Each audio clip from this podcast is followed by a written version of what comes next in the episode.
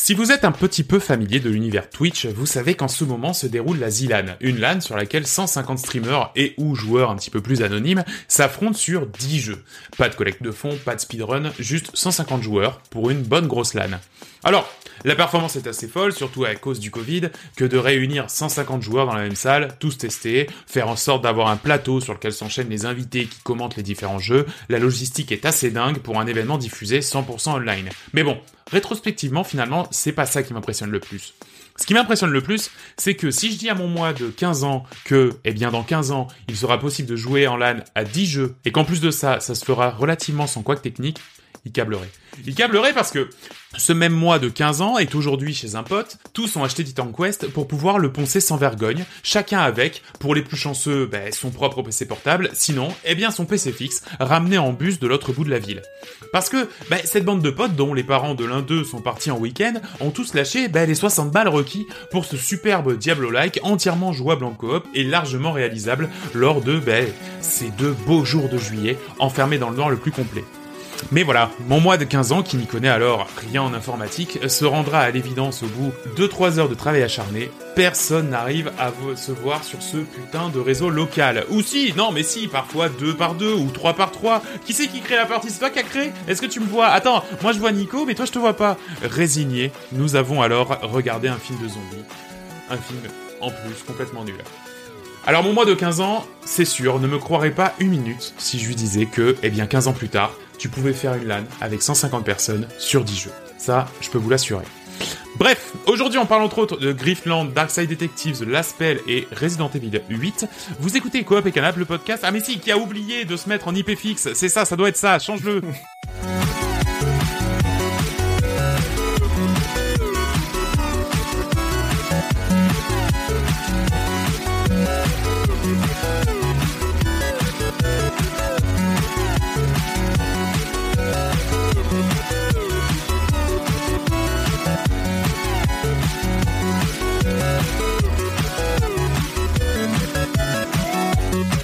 Salut à tous, salut à toutes, bienvenue dans cet épisode 32 de Coop et Canap. On est, euh, on est tous comme si on venait de s'avaler une boîte entière de Doliprane, euh, c'est-à-dire complètement défoncé, mais c'est pas grave. Euh, on est là pour passer un bon moment ensemble, puisque l'important, ce n'est pas la destination, mais c'est le chemin. Alors les copains, après, après cette phrase qui n'avait aucun rapport dans le contexte, bien sûr, vous avez vu, ça y est, hein, on commence à avoir un peu des, des trucs qui arrivent pour, pour, pour le 3, là, les, les, les, les, les 5 jours non-stop de, de, de conférences et tout. euh, Enfin, je veux dire, euh, on se croirait à la bonne époque, hein, on se croirait en tout cas à la, à la grande époque de l'E3. Qu'est-ce que, qu'est-ce que vous en pensez? Ouais, surtout que maintenant il y a des plannings qui sont beaucoup plus clairs que l'année dernière, quoi. Ah bah, c'est beaucoup plus simple ouais. de s'en de s'en- de s'en sortir dans tout ce euh, dans tout ce dans Ah, ces annonces. complètement. ah bah l'an dernier, si c'était un Google Doc, c'était déjà le bout du monde, hein, alors que là, aujourd'hui, t'as des, t'as des trucs stylés, euh, ouais, Alors, machin, l'an dernier, ils savaient même pas, eux, ce qu'ils devaient faire, en fait, je pense. Ah, Eh complètement. ouais, ils découvraient, hein. Il découvrait au jour le jour, enfin bref. Ah oui, non, donc, euh, donc vraiment, euh, vraiment, euh, vraiment stylé. Et puis je sais pas si vous avez regardé la Zilan, là, donc on enregistre le dimanche soir de la Zilan, c'est la, c'est la finale dans une demi-heure. Euh, et moi j'ai un peu regardé, c'est la première année que je regardais, Ouais, j'ai trouvé ça vraiment très chouette. Bah, je vois que les form- le format des des jeux, enfin la, la manière dont, dont c'est amené, le fait qu'il faut qu'il faille jouer à plusieurs jeux Hmm. différents, je trouve ça vraiment cool, quoi. Ouais. Et même Ah ouais. Puis- des petits tracks sympas pour chaque jeu et tout, c'est sympa. Puis même Ouais. des jeux qui se prêtent pas du tout à la coopération. des jeux enfin, improbables. comme Ouais. euh. Farming Simulator, qui, euh, enfin, ils ont fait un mode modèle trop bien pour le compétitif. Mm. Enfin, c'est aussi. Bah eux, pour le coup, eux, c'est sont dans les sports depuis depuis quelques années là. oui, Et- Enfin, voilà, euh, mais Farming en fait- Simulator, c'est un vrai jeu e-sport. C'est vrai. Ouais. Je connaissais pas. Du coup, ça permet de découvrir justement ce genre de jeu que t'aurais jamais joué. Mais C'est non, ça. ça est plutôt pas mal. Oui, Alors, mais c'est, Farming c'est- Simulator, euh, les gars, on, on en fait quand vous voulez, il est sur le Game Pass, hein, donc Ah, euh, si vous voulez qu'on se fasse un peu de grosse LAN. grosse LAN. C'est ça. Euh, en parlant de LAN, si vous l'invitez à votre LAN, vous pouvez être sûr d'une chose, c'est que c'est lui qui gère le cacolac et le Rickless, c'est euh, Joris. Salut Hey, Joris. Salut tout le monde. À chaque fois je parle de Rickless, je sais même pas si quelqu'un en a déjà vu ici. Je- non. Euh, C'est de nom, je connais. De nom tu connais? Ouais, c'est c'est une boisson pétillante à la menthe, c'était vraiment pas très bon. Euh, Après- Si vous l'invitez, pardon. Non, c'est bon. Non, mais après, c'est un joueur de LoL, donc euh, ça me ça me ça me va aussi. Ah oui. Oh. tu crois hommage. dire son nom de ça De la, Euh, si de vous voulez- la boisson française, la fameuse. Ouais, la, la fameuse boisson française Rickless connue euh, par très peu de gens. Euh, si vous l'invitez à votre LAN, vous pouvez être sûr d'une chose, c'est lui qui créera un pont réseau. Mais si, comme ça, un pont réseau, avec ça on s'y connecte tous, ça va forcément marcher, c'est sûr. C'est John. Salut John. Ah bah oui, je suis connu pour ça. Hein. Bah pour les ponts réseau, effectivement. Exactement. Toi qui crée les réseaux, tout le monde se connecte en Wi-Fi, on rentre l'adresse IP et on est bon. Le Wi-Fi, c'est moi. Euh, J'ai inventé. C'est vrai. Euh, si vous l'invitez à votre LAN, vous pouvez être sûr d'une chose, c'est que c'est lui qui va vous défoncer. c'est William. Salut. Will. Hello Ah ça j'aime Ouais. bien ça. C'est ça. La compète. Ouais, moi, moi, ça me va. Salut les gars, Bah oui, bah. du coup après. J'imagine, j'imagine bien euh, épisode 32 euh, de Coop et Canap. On va commencer par quelques petites news. Alors, hein, c'est toujours un peu le calme avant la tempête. Euh, pendant ce dernier mois, ensuite, on fera plein de petites critiques. Alors, euh, un petit peu d'indé, et puis, bah, bien sûr, hein, Resident Evil 8, hein, Resident Evil Village. Euh, alors, d'ailleurs, je, je, je crois que je te le racontais, Joris, mais j'ai fait un cauchemar de Resident Evil Village sans même y avoir joué. Voilà. Je Oui, c'est savais que c'était dans l'univers de Resident Evil Village. J'en ai fait un cauchemar, mais j'y ai- pas joué. Mais on parlera aussi de Darkside Detective, euh, Fumble in the Dark. C'est pour ça que je l'ai pas dit pendant l'intro, parce que ça m'aurait trop fait. Euh, euh, Griffland et The Last Spell. Euh, et puis bien sûr les rubriques habituelles, le quiz, euh, ce qu'on pense les ploucs, ce qu'on a dans le viseur pour le mois prochain. Je peux pas, j'ai piscine. Bref. Euh, bah, ensuite, vous connaissez la formule, c'est l'autoroute du chill à partir de maintenant. Les gars, est-ce que vous êtes prêts pour cet épisode 32 Yes. En avant, en avant. Chaud. Bah, juste let's go.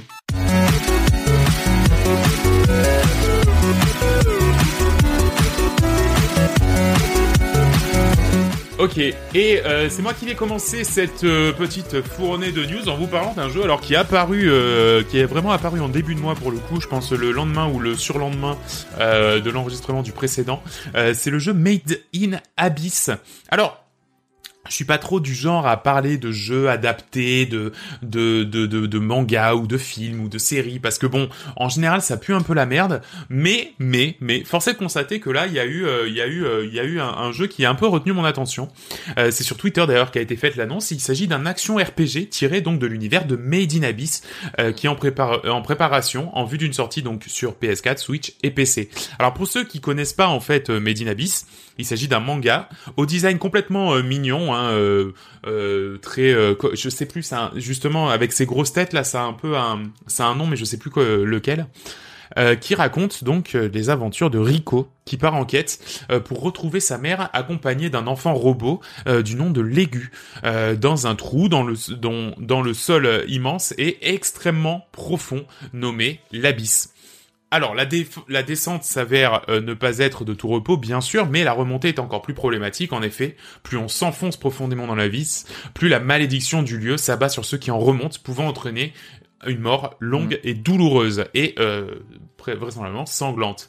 Euh, et il faut absolument se méfier parce que justement, je crois que c'est Gameblog hein, qui a dit euh, un nouveau jeu tout mignon euh, à sortir parce que malgré le look euh, kawaii du manga slash du jeu slash de l'animé, euh, les héros traversent littéralement des horreurs, euh, rencontrent des personnages toujours plus fous et sont systématiquement entraînés dans des histoires aussi malaisantes que malsaines. Ouais, c'est vrai. Euh, c'est, euh, enfin, comme comme euh, on en parlait un peu avec Joe parce que je, je, je lui avais prêté et euh, moi il me faut toujours, euh, enfin, quand je lis un, un truc, il me faut toujours une pause après. Quand je lis un manga, il me, il faut toujours une pause parce que c'est souvent assez horrible.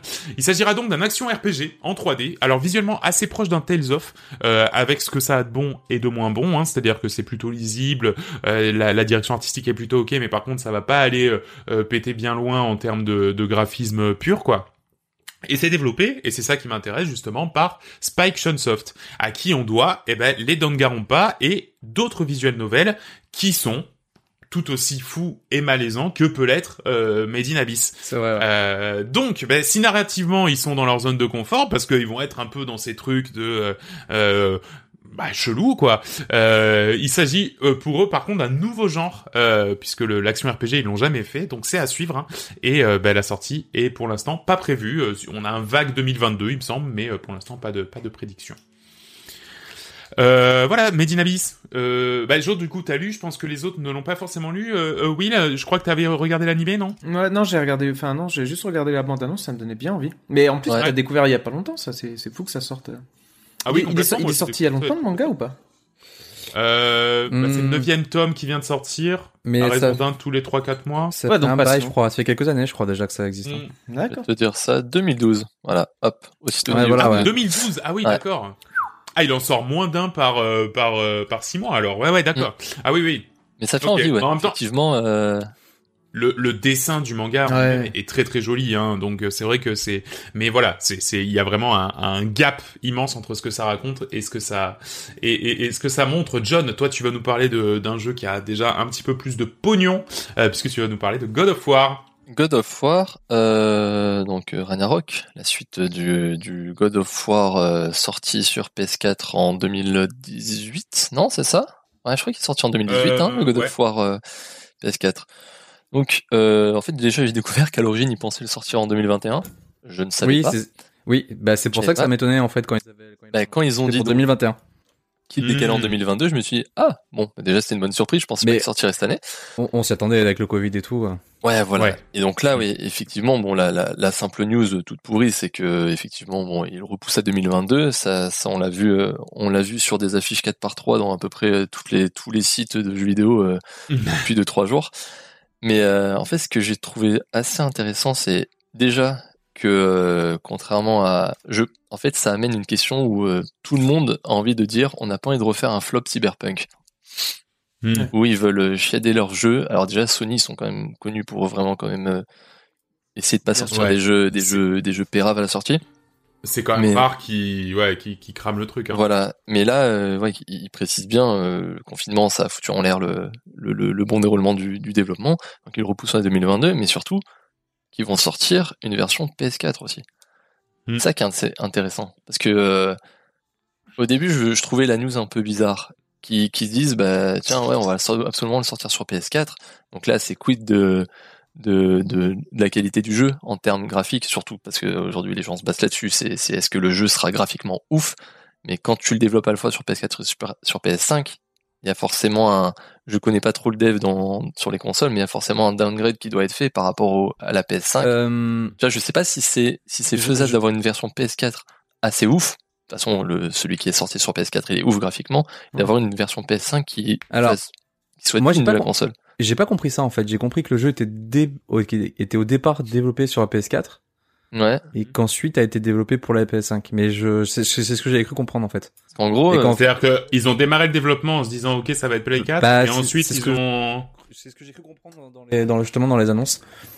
Mais après c'est vrai qu'au début c'est bizarre de l'avoir annoncé que sur PS5. euh, ça fait Ouais. très, euh, on l'a développé sur PS5 et là on le met sur PS4. ouais, c'est pour Ouais. ça je j'arrive pas trop à Après- comprendre. Mais en tout cas, c'est sûr qu'il sera cross-gen quoi. Après, ce qui est cool, c'est que euh, bon, ils ont déjà fait, ils ont déjà fait euh, God of War sur PS4, donc on peut s'attendre à que ce soit le même moteur ou une version améliorée, et que techniquement, je pense que même Mm. pour- dans la faisabilité du projet euh, de faire Ouais. sur deux consoles, je m'inquiète pas trop dans le sens où, euh, où c'est leur moteur et qu'ils tournent que sur PS, enfin sur l'architecture PS, donc euh, Ouais. Et et on n'est pas sur du cyberpunk là, quoi. Ouais, voilà. Non. et, et de mon côté, en plus, la, la news tombait bien parce que c'était en plein dans mon dans ma découverte de God of War que j'ai commencé il y a quelques jours.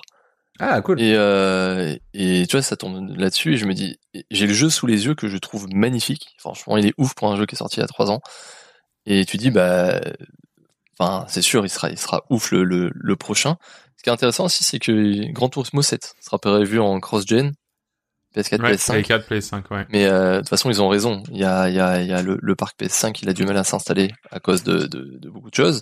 Ouais. Et euh, quand t'as des millions de PS4 dans la nature, je pense que tu vas pas cracher sur va faire. euh, sur les joueurs Ouais. et les et les acheteurs. Donc euh, il y a quand même quelques pognon années. là-dessous. Hein. Pas oublier. falloir Hein. quelques années avant que ça bascule que- full, Donc full voilà, c'était une PS5. petite news, mais c'est intéressant de savoir que on va bouffer de la PS4 pendant encore un petit moment à mon avis.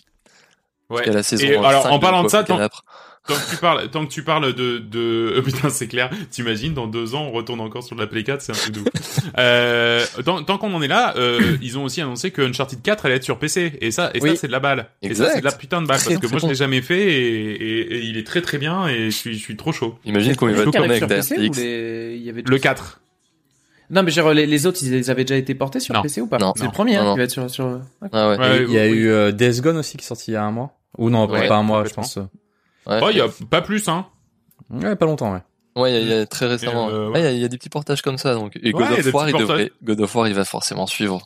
Bloodborne, plusieurs mois. aussi. Bloodborne, Putain, Bloodborne. c'est mort. Allez, eh, ils, ils- font pas un truc à l'E3, ils en font une, non?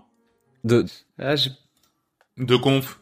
euh, je sais qu'il y a une conf Activision, Ah ouais. mais Sony, tu, attends, tu parles de quoi de, Tu parles de Sony, toi De ou- Sony, ouais. Ah, Sony, euh, Sony, je sais Ah mais pas. ils s'en branlent en fait. Ah, ils, il vont pas, ils vont pas annoncer dans leur conf. Non mais ils vont pas annoncer dans leur conf. Ah bah tiens on sort ça sur PC. Ils vont annoncer les jeux Play. Ils mettent pas les, les jeux les jeux PC. Oui, c'est trop c'est trop idiot ce que je dis.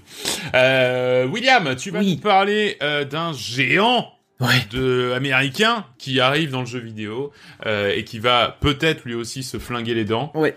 Will. On, on va bien voir. Oui, je- on parle de Netflix qui se lancerait dans les jeux Mhm. vidéo. Donc euh, apparemment, euh, on a vu qu'il cherchait un responsable pour son département jeux vidéo. Et donc l'objectif Mhm. serait de concurrencer, enfin de créer un service concurrent à Apple Arcade avec un système euh, d'abonnement. Donc là, bon, quand, quand t'entends ça, tu voilà, tu, tu flaires la mauvaise idée, hein, tu, ça, ça sent la merde. ouais. Euh, mais bon, après, après, quand je suis allé un peu plus dans, dans le détail, un peu de leur, euh, comment dire, de leur discours, ils disent que le, comment dire, le géant évoque ainsi sa volonté d'aller encore plus loin dans l'interactivité.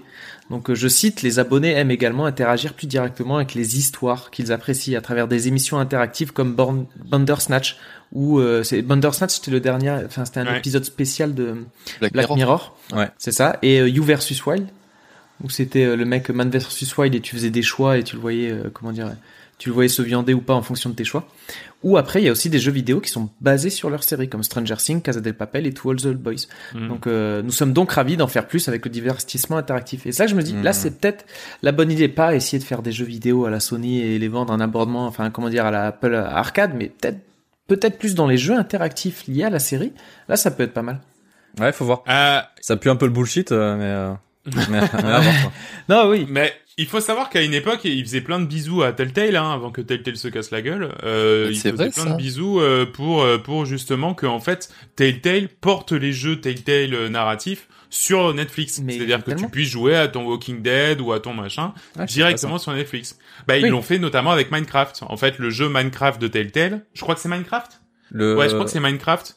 Il est jouable sur Netflix si tu veux. Ah. Minecraft Story Mode. Ah, je savais pas ça.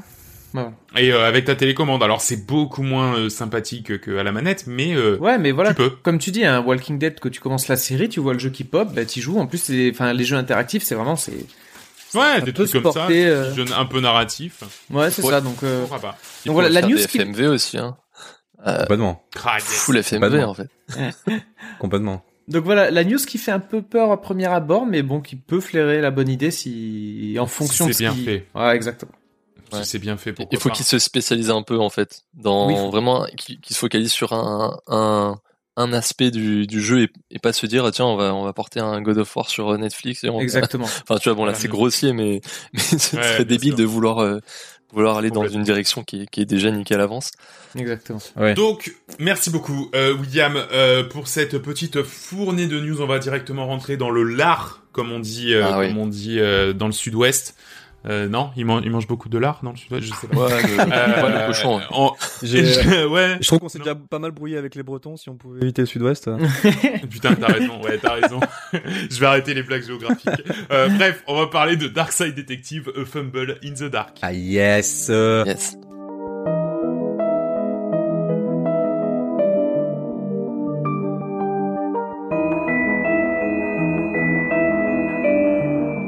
Putain, tu, tu- tu l'as tellement bien dit que le, le- le nom que j'ai peur de le redire, donc je ne vais pas le dire. Parce qu'il est beaucoup trop long. Euh, pour ceux qui se souviennent, donc j'ai regardé, euh, c'est dans l'épisode 9 du podcast, épisode 9, Mhm. Ça remonte. Souvenez-vous. Euh, Je muais à l'époque. 2000, euh, J'étais en train de 2019. muer à l'époque. oui, ah putain, ouais. Deux, trois poils au menton. Eh Ben, j'ai testé euh, The Dark Side Detective, premier du nom. Voilà, écoutez le Euh, podcast. Et donc, vous l'écoutez, Fin du test. et vous savez que je l'ai bien aimé. Eh ben, j'ai bien aimé le 2. Allez, bisous. non, mais en fait, euh, rigole, mais, euh, mais le test pourrait, pourrait presque se, se, se focaliser là-dessus. Parce que euh, j'ai relu mon test de l'époque, où je parlais de l'histoire, je parlais de, du, du genre et tout. Et là, aujourd'hui, je me dis, bah, l'histoire a un peu changé. Forcément, ils ont fait une suite. Mais ça reste le même gameplay, ça reste les mêmes graphismes, ça reste la même ambiance globale. Mais c'est juste qu'ils ont poussé le truc encore plus loin. Et euh, il est plus long, il est plus... Euh, voire même des blagues encore plus débiles. Et je me dis, bah, c'est tout, c'est tout ce qu'il me fallait parce que j'avais kiffé le jeu à l'époque et voilà. Et euh, mais bon, on va quand même refaire un petit topo sur ce que c'est.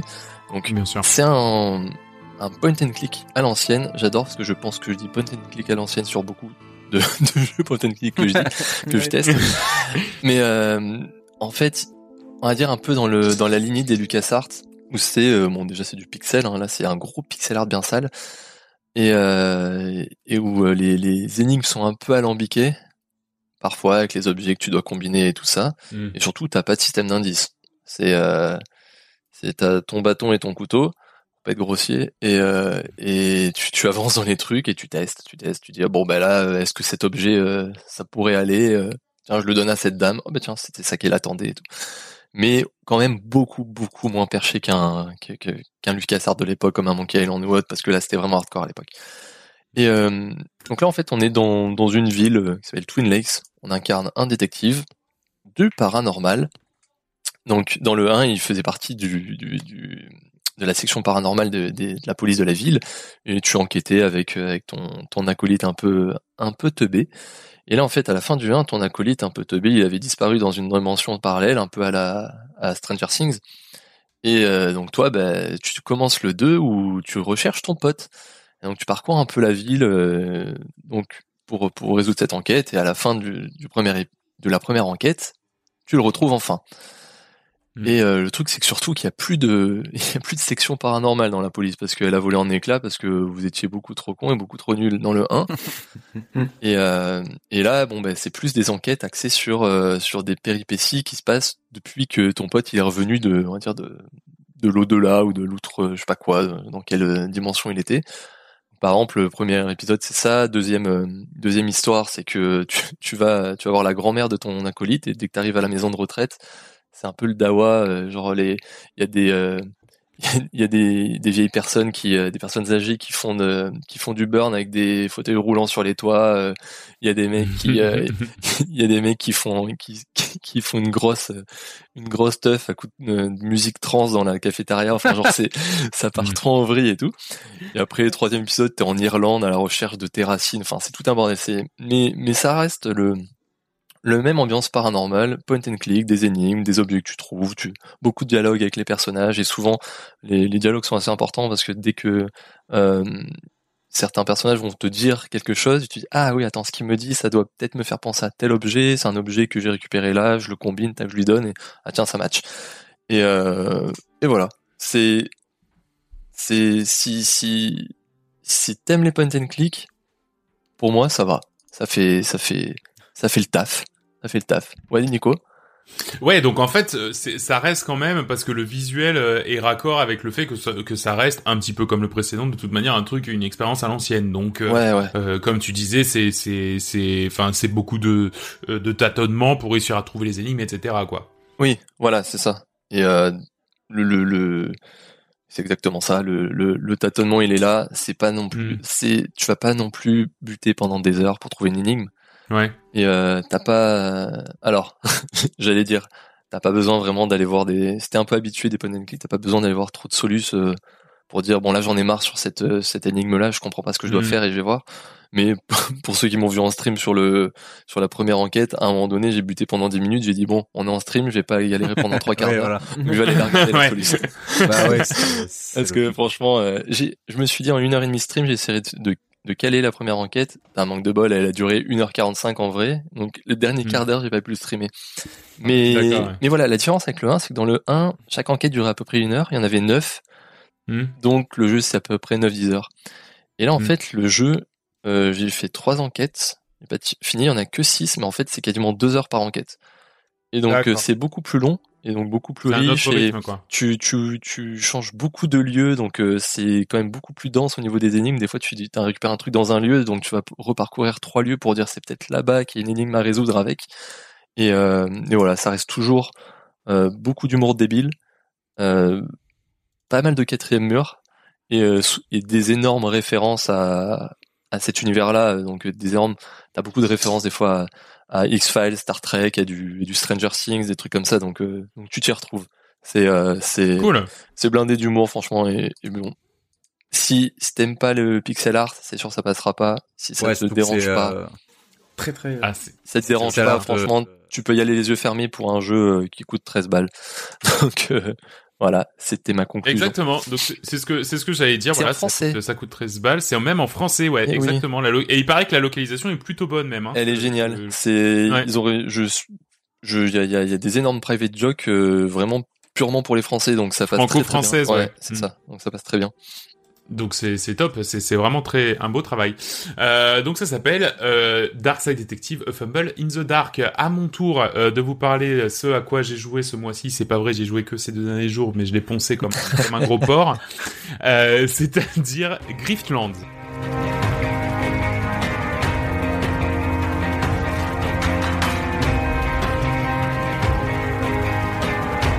Je vais être très franc avec vous, je pensais pas qu'un jour je reparlerai de roguelike de cartes avec autant d'intérêt que ce que j'ai pu avoir par exemple pour Slay the Spire à l'époque. Mais force est de constater qu'avec Grif- Griffland, Clay a frappé très fort. En fait, à ce studio, on doit déjà les très bons, euh, que, que, enfin, qui sont très connus, euh, Don't Starve, Mark of the Ninja, Oxygen Not Included, euh, et, et plein d'autres jeux, euh, je vais pas tous les citer. Euh, bref, c'est un studio indépendant, mais un studio indépendant que je trouve un petit peu premium déjà. Euh, et du coup, lorsqu'ils ont annoncé il y a deux ans sortir en early access un roguelike de cartes, tout le monde a, poussé un gros soupir en disant ah ouais, encore un. Hmm. Mais voilà, bah, la magie opère. Alors, euh, comment ça se passe avec euh, ce Griftland En fait, on choisit un des trois personnages disponibles à qui euh, sont associés donc des cartes, hein, un- des decks de cartes, formant non pas un mais deux decks, un pour la bagarre à proprement parler et un autre pour la négociation. Alors, jusque-là, euh, ça je, je, je vous l'accorde, c'est Slay the Spire avec une bonne grosse moustache. Mm. Mais sur cette surcouche assez connue, Clay vient imposer, et, en fait c'est là que le, jeu devient un peu brillant, des tonnes et des tonnes de surcouches euh, qui sont, eh bien, tantôt de la narration, tantôt euh, de l'évolution, des choix et des conséquences, euh, des, des choix de dialogue, hein, je veux dire, et des conséquences, qui sont toutes en fait super bien pensées, et surtout, et je pense que c'est ça la grosse force du jeu, mais on aura l'occasion d'en reparler, elles se répondent très bien les unes aux autres. Alors, revenons-en au, au cœur du gameplay, on reviendra là-dessus plus tard. Chacun des personnages a sa propre histoire, donc c'est-à-dire que euh, les trois personnages, en fait, c'est euh, une histoire scénari- scénarisée avec euh, un début et une fin. Quand tu quand tu termines une run, que tu vas jusqu'au dernier boss, eh ben t'as une t'as une, une, une fin d'histoire. Euh, et pour avancer, il va falloir, sur une carte du monde, naviguer de lieu en lieu. Euh, alors, quand je dis du monde, c'est plutôt une carte de la ville, on va dire, de la ville des environs. Ouais, ouais, non, c'est pas, enfin, faut pas voir ça comme euh, Final Fantasy ou quoi. Euh, donc, on va naviguer de lieu en lieu et on va rencontrer donc les habitants de, de cette de cette ville, euh, qui sont donc, euh, en plus de ça, vu qu'on est dans le futur, ben, il y a des extraterrestres, il y a des humanoïdes, il y a des, enfin, il y a, y a plein de, de races différentes, c'est c'est assez rigolo, euh, qui sont chacun donc répartis en factions. On fera alors des quêtes pour eux, qui peuvent être chacune abordées plus ou moins librement. Et c'est c'est là où je n'attendais pas le jeu, euh, c'est le fait que bah, une quête qui te dit, ben voilà, j'ai un problème, il faut euh, aller euh, au euh, au, au port et me libérer l'accès, et ben c'est pas que on va taper le mec qui bloque l'accès, mais ça peut être plein de choses différentes. Vous pouvez négocier avec lui, bien sûr. Vous pouvez parler euh, au chef euh, des, des, des personnes sur le port pour lui dire ah bah tiens ça serait peut-être bien que celui-là tu le renvoies aujourd'hui comme ça au moins moi je peux faire ma petite affaire. Vous pouvez bien entendu euh, tabasser le mec qui bloque. Euh, vous pouvez aussi le soudoyer ou soudoyer un de ses partenaires pour qu'il pour qu'il ne pour qu'il ne participe pas au combat et ça vous rendra du coup le combat un petit peu plus simple. Euh, vous pouvez euh, bah, bah, bah, qu'est-ce que j'ai mis? Euh, Si vous avez pas de sous, eh ben vous pouvez négocier avec un mercenaire en ville qui va venir avec vous et vous aider à le taper. Et puis le, le mercenaire en ville, euh, plutôt que de vous demander de l'argent, eh ben il va vous demander une autre quête qui va du coup ouvrir une autre branche de dialogue. Hmm. Alors, enfin, c'est assez impressionnant. La, la- la latitude sur un roguelike de cartes, hein, encore une fois, la latitude d'action disponible pour terminer une quête. C'est pas juste tu passes de niveau en niveau, quoi. C'est Non, T'as voilà. vraiment le côté RPG. Quoi. Exactement. Contra- et ouais, exactement. Contrairement à un Slay the Spire qui est très très linéaire, là, au contraire, tu peux partir dans tous les sens et puis après revenir. Alors, il y a quand même dans la narration et c'est ça qui est assez intelligent. En gros, le chaque chapitre, chaque jour, quoi, euh, se passe. On va dire en, en, en deux phases. T'as la phase, non, allez, en trois phases. T'as la phase de début de chapitre où ça va être de la narration, genre euh, l'histoire de la quête principale. Milieu de chapitre, tu fais un peu ce que tu veux, donc t'as des quêtes, etc. Et puis fin de chapitre, quand t'arrives la nuit, eh ben là, de nouveau, on rembraye sur euh, la quête principale et euh, des boss ou ou, euh, ou des ou des événements spéciaux. Donc, euh, c'est assez impressionnant, surtout que la narration est générée aléatoirement. Donc, c'est-à-dire que, eh ben, les événements, les personnes avec qui tu vas parler, eh ben, tout ça, ça va être aléatoire. Donc, de partie en partie, à part la quête principale qui elle reste la même, donc tu la découvres une première fois, mais les fois d'après tu peux la passer un petit peu plus vite parce que tu sais ce qui se raconte. Eh ben, euh, les quêtes, le reste des quêtes, c'est aléatoire. Donc, du coup, à chaque partie va être différente. C'est, je me souviens, je me souviens ici quand j'avais joué, c'était que comment dire, t'avais plusieurs factions qui se faisaient la guerre et tu pouvais très bien partir avec l'une comme avec l'autre. Et du coup, comment dire, en rejouabilité, tu peux, tu peux faire euh, tout comme son contraire euh, sur sur sur deux games d'affilée quoi. Alors que moi j'avais fait que que, que l'early access. Hein. Ouais, ouais, Euh, c'était il y a- deux ans, de l'Early Access, hein. Ah Ouais, ouais, ouais, il y a deux ans. Alors, il faut rajouter à ça plusieurs currencies. Donc, t'as de l'or pour acheter des cartes, mais t'as aussi une currency supplémentaire pour des effets permanents qui se transmettent de partie en partie. Tu as euh, le, tu rajoutes encore un système où les gens que t'as croisés et qui te détestent parce que par exemple tu les as tabassés ou tabassé un ami à eux, eh bien ils t'octroient un malus sur toute la run. Par contre, les gens que t'as aidés et qui t'adorent ou que t'as soudoyé et qui du coup t'aiment bien t'octroient des bonus. Euh, le fait que ta réputation elle peut être ternie si tu tues quelqu'un dans un lieu public, alors que si tu le tues euh, quelque part de, on va dire de, de moins de moins peuplé, eh ben dans ce cas personne n'est au courant et du coup personne sait que c'est toi. Le fait que euh, tes cartes puissent être améliorées parce qu'en fait elles prennent de l'XP, donc c'est-à-dire que Mm. à, à chaque fin de, de combat, si jamais t'as tes cartes qui, qui ont pris de l'XP, eh ben tac, elles montent de niveau. Euh, le fait que euh, t'as aussi une XP globale, c'est-à-dire à chaque run que tu fais, eh ben tu vas débloquer des nouvelles cartes qui vont venir intégrer le pool de cartes, un petit peu comme un Isaac où tu intègres de nouveaux objets au pool d'objets. Eh ben là tu intègres de nouvelles cartes au pool de cartes. Ce qui est top, parce qu'en plus, eh ben tes runs elles sont super longues. Donc quand tu sors d'une run qui fait, moi ma première là, elle a fait euh, 3 heures. Eh ben quand tu sors d'une run de 3 heures, ben t'es bien content d'avoir débloqué, euh, on va dire 9, 12 cartes pour pouvoir justement relancer l'intérêt d'une run supplémentaire. Euh, alors c'est sûr que tous ces systèmes qui se mettent euh, dessus les uns avec les autres, ça rend le jeu super intéressant. Par contre, il y a, il y a des, il y a des, il y a des, il y a des points négatifs, c'est-à-dire que non seulement il est, il est, il est moins facile à rentrer dedans qu'un Slay the Spire, parce que Ouais. Slay the Spire, c'est linéaire, t'as qu'un chemin, tu vois, enfin, je veux dire, et puis t'as pas des millions de systèmes qui se, qui se répondent. Euh, Il y a aussi moins de rejouabilité parce que le jeu est vraiment scénarisé, donc c'est-à-dire que je, ne- je ne sais pas trop, mais je pense qu'une fois que moi j'aurai terminé ma première run, je sais pas si je serai trop motivé à y revenir. Tu tu vas pas Mais- jouer 200 heures quoi. Tu vois. Exactement, ouais. Je pense que tu vas faire tes 30-40 heures, ce qui est déjà très bien, et t'auras les trois histoires, qui encore Mm. une fois sont trois histoires différentes, avec trois gameplays de cartes différents. Mais, en tout cas, pour ce que j'en ai vu pour l'instant, l'évolution elle est top et super plaisante à jouer. C'est très joli. A priori, et c'est ça que j'aime bien aussi, euh, contrairement à d'autres roguelikes, c'est que le jeu est faisable du premier coup. Donc je pense que si t'es un petit peu malin, que t'arrives à choper les bonnes cartes, que t'arrives à faire, à, à, à bien comprendre le système de jeu, tu peux rusher une run du premier coup. Hmm. Donc ça dépend aussi un petit peu de euh, de, de toi et c'est pas forcément justement, tu sais les, Comme les Hades, le premier run impossible quoi. voilà exactement. Ah, c'est bien. C'est pas c'est pas les bonus que tu vas rajouter de run en run permanent Ouais. qui vont faire que tu vas réussir plus facilement. Non non, c'est c'est je pense que c'est plus ta maîtrise du jeu. Euh, moi par exemple, je vais vous le dire, ma première run, j'ai fait trois heures de run. Euh, ma première run, euh, j'ai j'ai fait le combat à fond. Donc j'ai voulu faire la bagarre, la bagarre, la bagarre, la bagarre. Au final, j'avais tué euh, enfin 15 personnes. Euh, tout le monde me détestait dans la ville.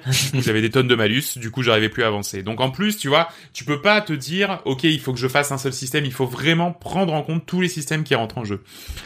Pour le moment, il faut savoir que sur PC, il est partiellement traduit en français. Sur euh, Switch, il est en, et, et console, il est en anglais. Mais euh, la traduction arrive vite, hein, puisqu'elle est quasiment prête sur PC. Et euh, voilà, pour moi, ça donne eh ben, un super vent de fraîcheur, je trouve, euh, sur le deck building, le roguelike de deck building. Et euh, ben, je trouve ça top, en fait. Je trouve ça top que euh, aujourd'hui, on puisse encore inventer et trouver des nouvelles choses à apporter à un jeu de roguelike deck buil- deck building, sachant qu'il y en a déjà eu des dizaines et des dizaines sur le marché. Voilà. Bon, bah, Voilà pour moi. Ça, me- ça me donne envie d'y retourner parce que c'est vrai que j'avais fait juste euh, juste l'early hein. access deux ans euh, deux ans avant. En plus c'était il y a deux Ouais, ans. c'est ça, hein. parce que moi, le jeu, je, l'ai- je le suis depuis un bon moment et j'ai jamais joué au final, quoi.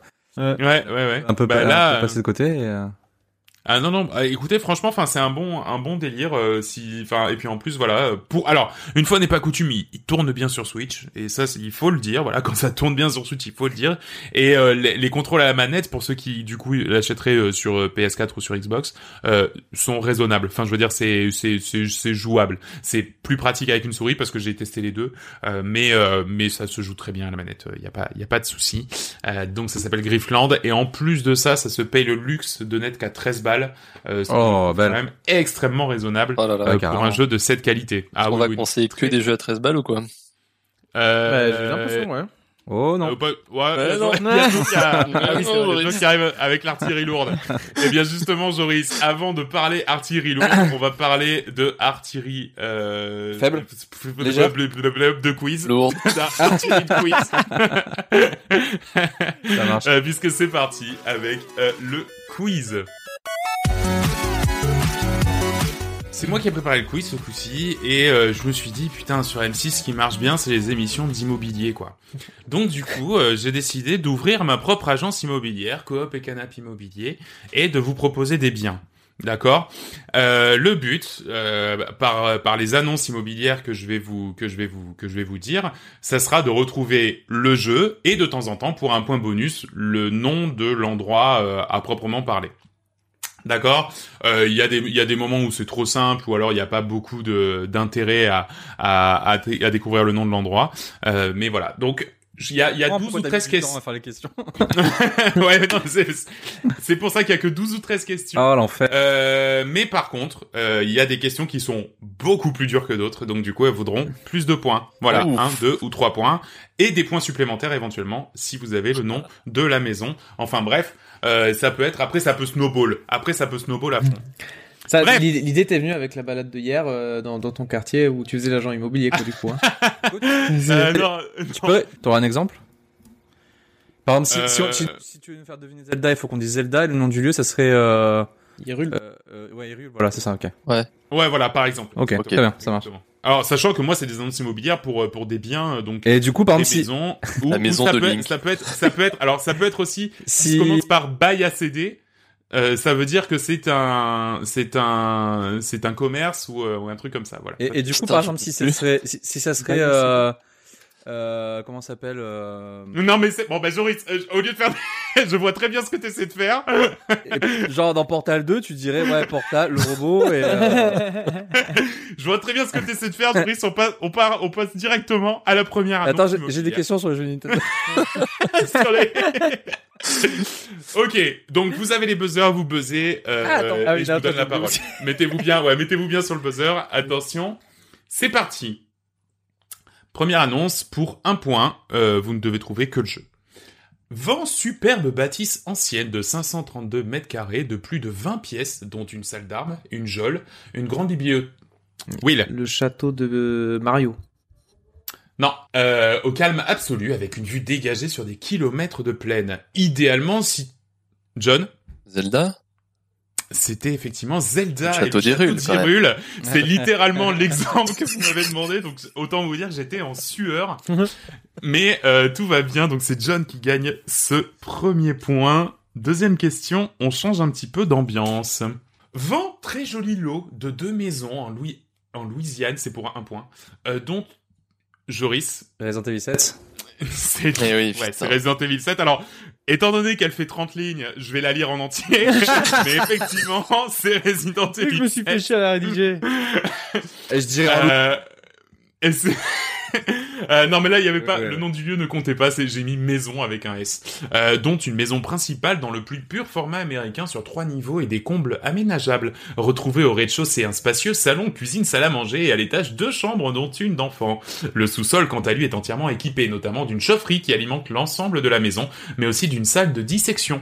Suite à une sorte de dégât des eaux un petit peu noirâtre un sacré rafraîchissement est à prévoir. La seconde maison est en revanche un peu exploitable en l'état, mais possède un certain charme de l'ancien. Vous y accéderez en traversant un ponton agréablement décoré de têtes de poupées, et y retrouverez un salon salle à manger et un hôtel sacrificiel à l'étage. Pour plus d'informations, contactez la famille Baker. Ah. Une journée entière pour écrire juste ce que t'as écrit. bon, ça là c'était facile parce que, enfin, on l'avait fait le jeu et tout. Quand quand j'ai quand on n'a pas fait le jeu, c'est plus compliqué. Ah oui, Allez, attention. Euh, on passe, euh, on passe à la troisième question pour un point toujours. Vend appartement spacieux en plein centre-ville, proche de tout commerce, constitué d'un coin nuit, d'un coin salon, d'un coin cuisine et d'une salle de bain. Euh, ce Joris. Cyberpunk? Oh Non, Oh, j'allais oh, le dire. oh, oh, J'attendais oh. que t'envoies des trucs, j'allais le dire. Oh. Exactement, cyberpunk. Euh, compose et voilà, ce bien propose en outre des prestations haut de gamme comme un distributeur de nourriture, une cage d'armes ou bien un accès internet très haute vitesse. Situé au huitième étage du méga building H10, profitez d'une vue imprenable sur tout Night City. C'est effectivement l'appartement de V dans Cyberpunk 2077. Toujours pour un point. La prochaine question. Attention, ça peut aller plus vite. Elle fait que deux lignes l'annonce. Oh merde. Donc c'est un bien plus simple. Attention. Loue appartement minimaliste composé d'un long couloir en L. Joris. euh, Animal Crossing? Non. Euh, Will. J'allais dire la même chose. non, mais j'allais dire la même chose en fait. Donc, euh, comment ça marche? J'allais dire la même chose. Donc, Allez, on revient. Attention, donc loue appartement minimaliste composé uniquement d'un long couloir en L et de plusieurs portes donnant sur pas grand chose. Pour colocation uniquement, un colocataire est déjà sur place et vous Merde. soufflera dans le dos. Nights- John. Comment? Pity. C'est Pity, exactement, l'appartement de Pity, euh, qui est juste un appartement en L, euh, finalement, euh, avec un colocataire un petit peu bruyant euh, qui vous souffle euh, dans le cou. Oh la vache, bien joué, j'y étais pas du tout quoi. Ça aurait Allez, être Tetris, attention. connaissant Nico. Oui, moi j'ai cru- j'allais dire Tetris aussi. Ah oui, en L, ah, c'est Ouais. pas con, ouais, c'est pas con. Euh, mais c'est pas ça, ça aurait été un peu baisé comme truc. Euh, allez, attention, toujours pour un point, ensuite on va attaquer des questions un peu plus euh, compliquées. Vent, manoir isolé au charme ancien, trouvez-y tous les atouts de la vieille pierre et de l'architecture gothique, mis en place dans une disposition quelque peu limpiratique, mais qui mettra en valeur notamment les multiples... Joris. Castlevania? Castlevania, Oh. absolument, absolument. Joris et John qui sont littéralement en feu. D'ailleurs, prenez un extincteur, les gars, vous êtes en train de vous enflammer. Ah oui, merci. Euh, Moi, ça va. Will, ça va. ouais. Will, il- il flotte. voilà. Tranquille. Moi, je, moi, je suis, suis très tout est sous contrôle.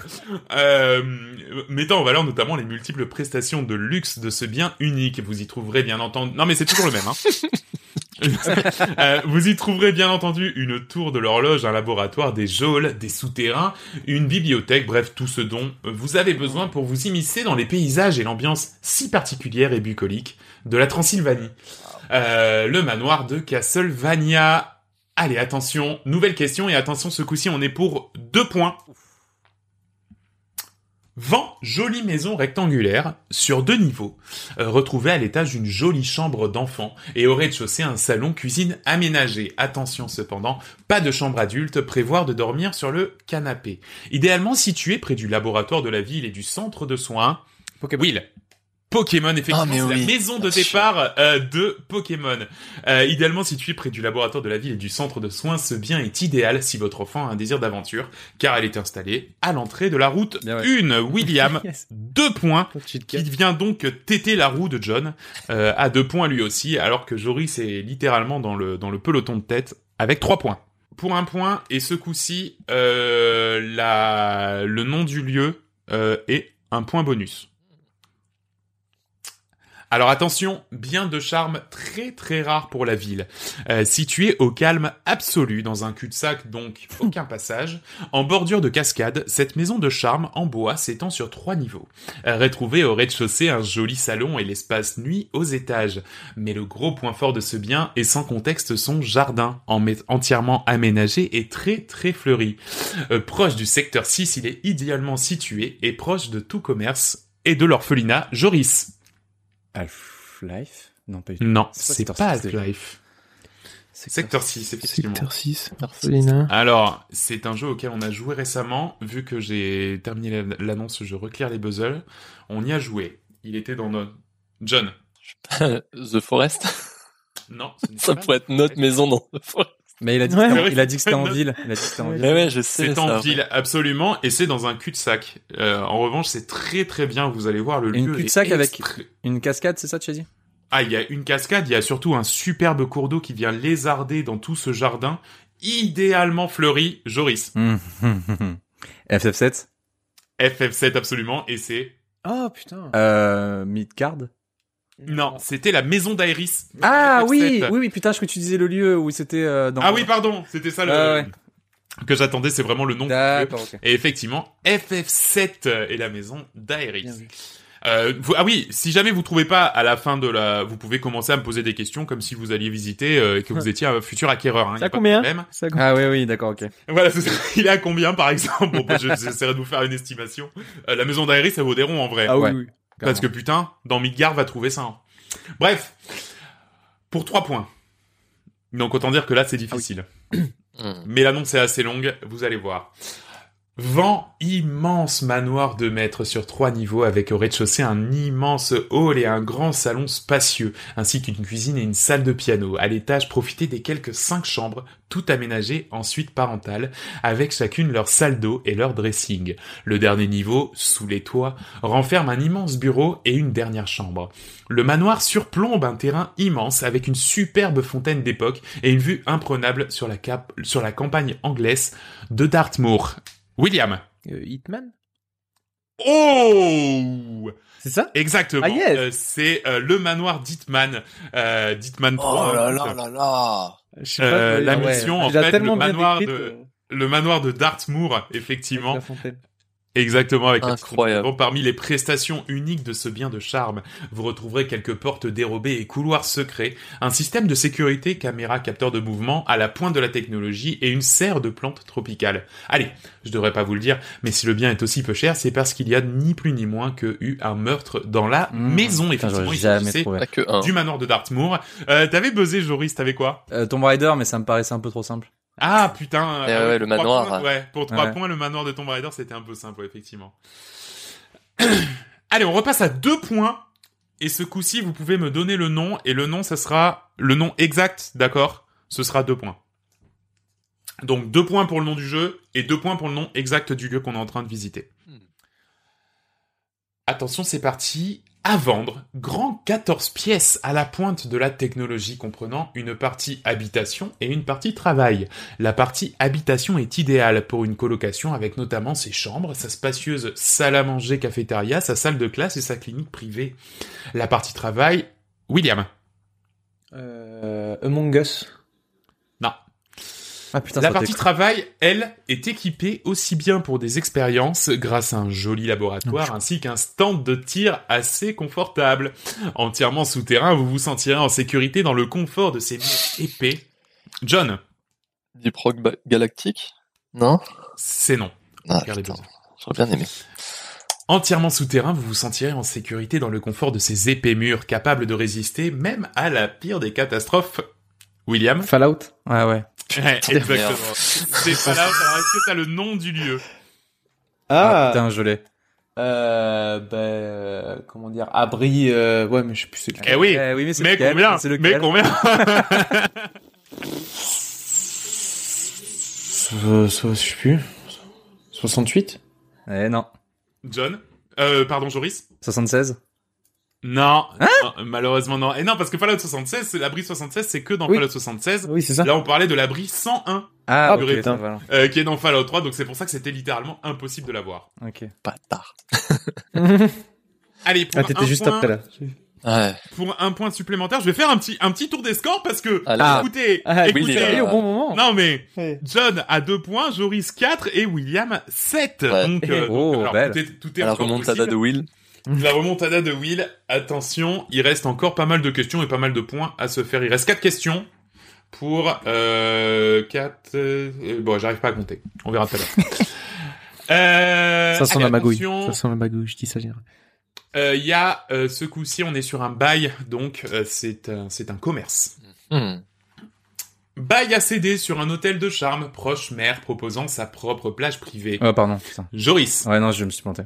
tu t'es Non, non, pas non, grave. c'est bon, c'est pas grave. J'ai rien. Euh, bail à céder sur un hôtel de chambre Rushmore en sa propre plage privée, idéalement située sur la plage Sirena.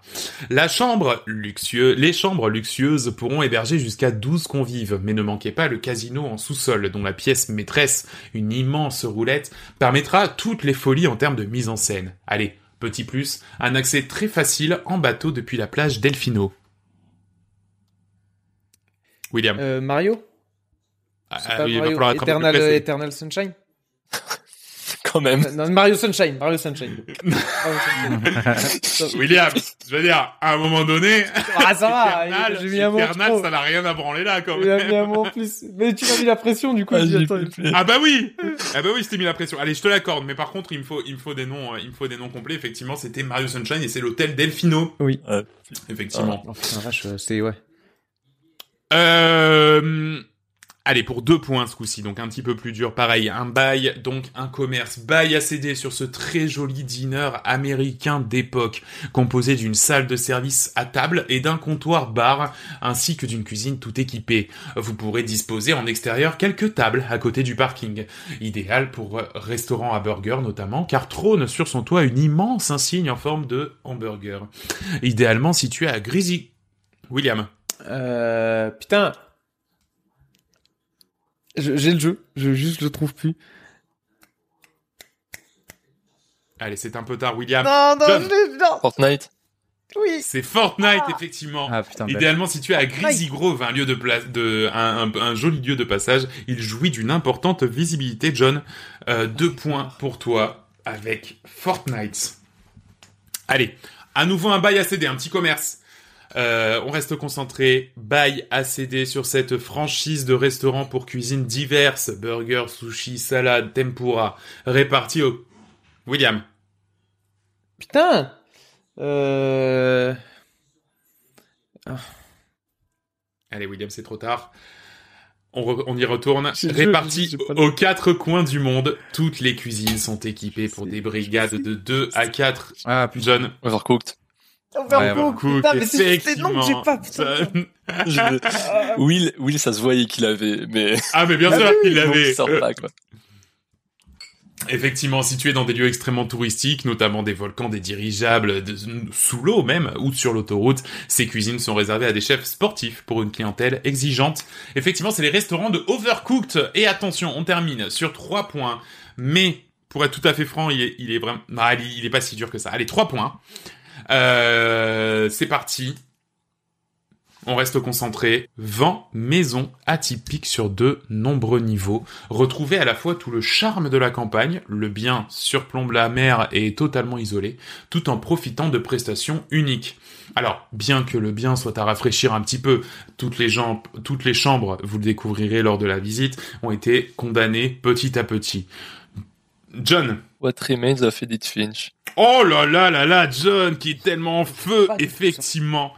Euh, What Remains of Edith Fish, bien que le bien soit rafraîchir, toutes les chambres ont été condamnées petit à petit. Chaque chambre, plus d'une dizaine, po- possède sa propre identité, dont certaines, notamment les pièces situées sur le toit, euh, possèdent des prestations très luxueuses, notamment un balcon privatif avec vue mer.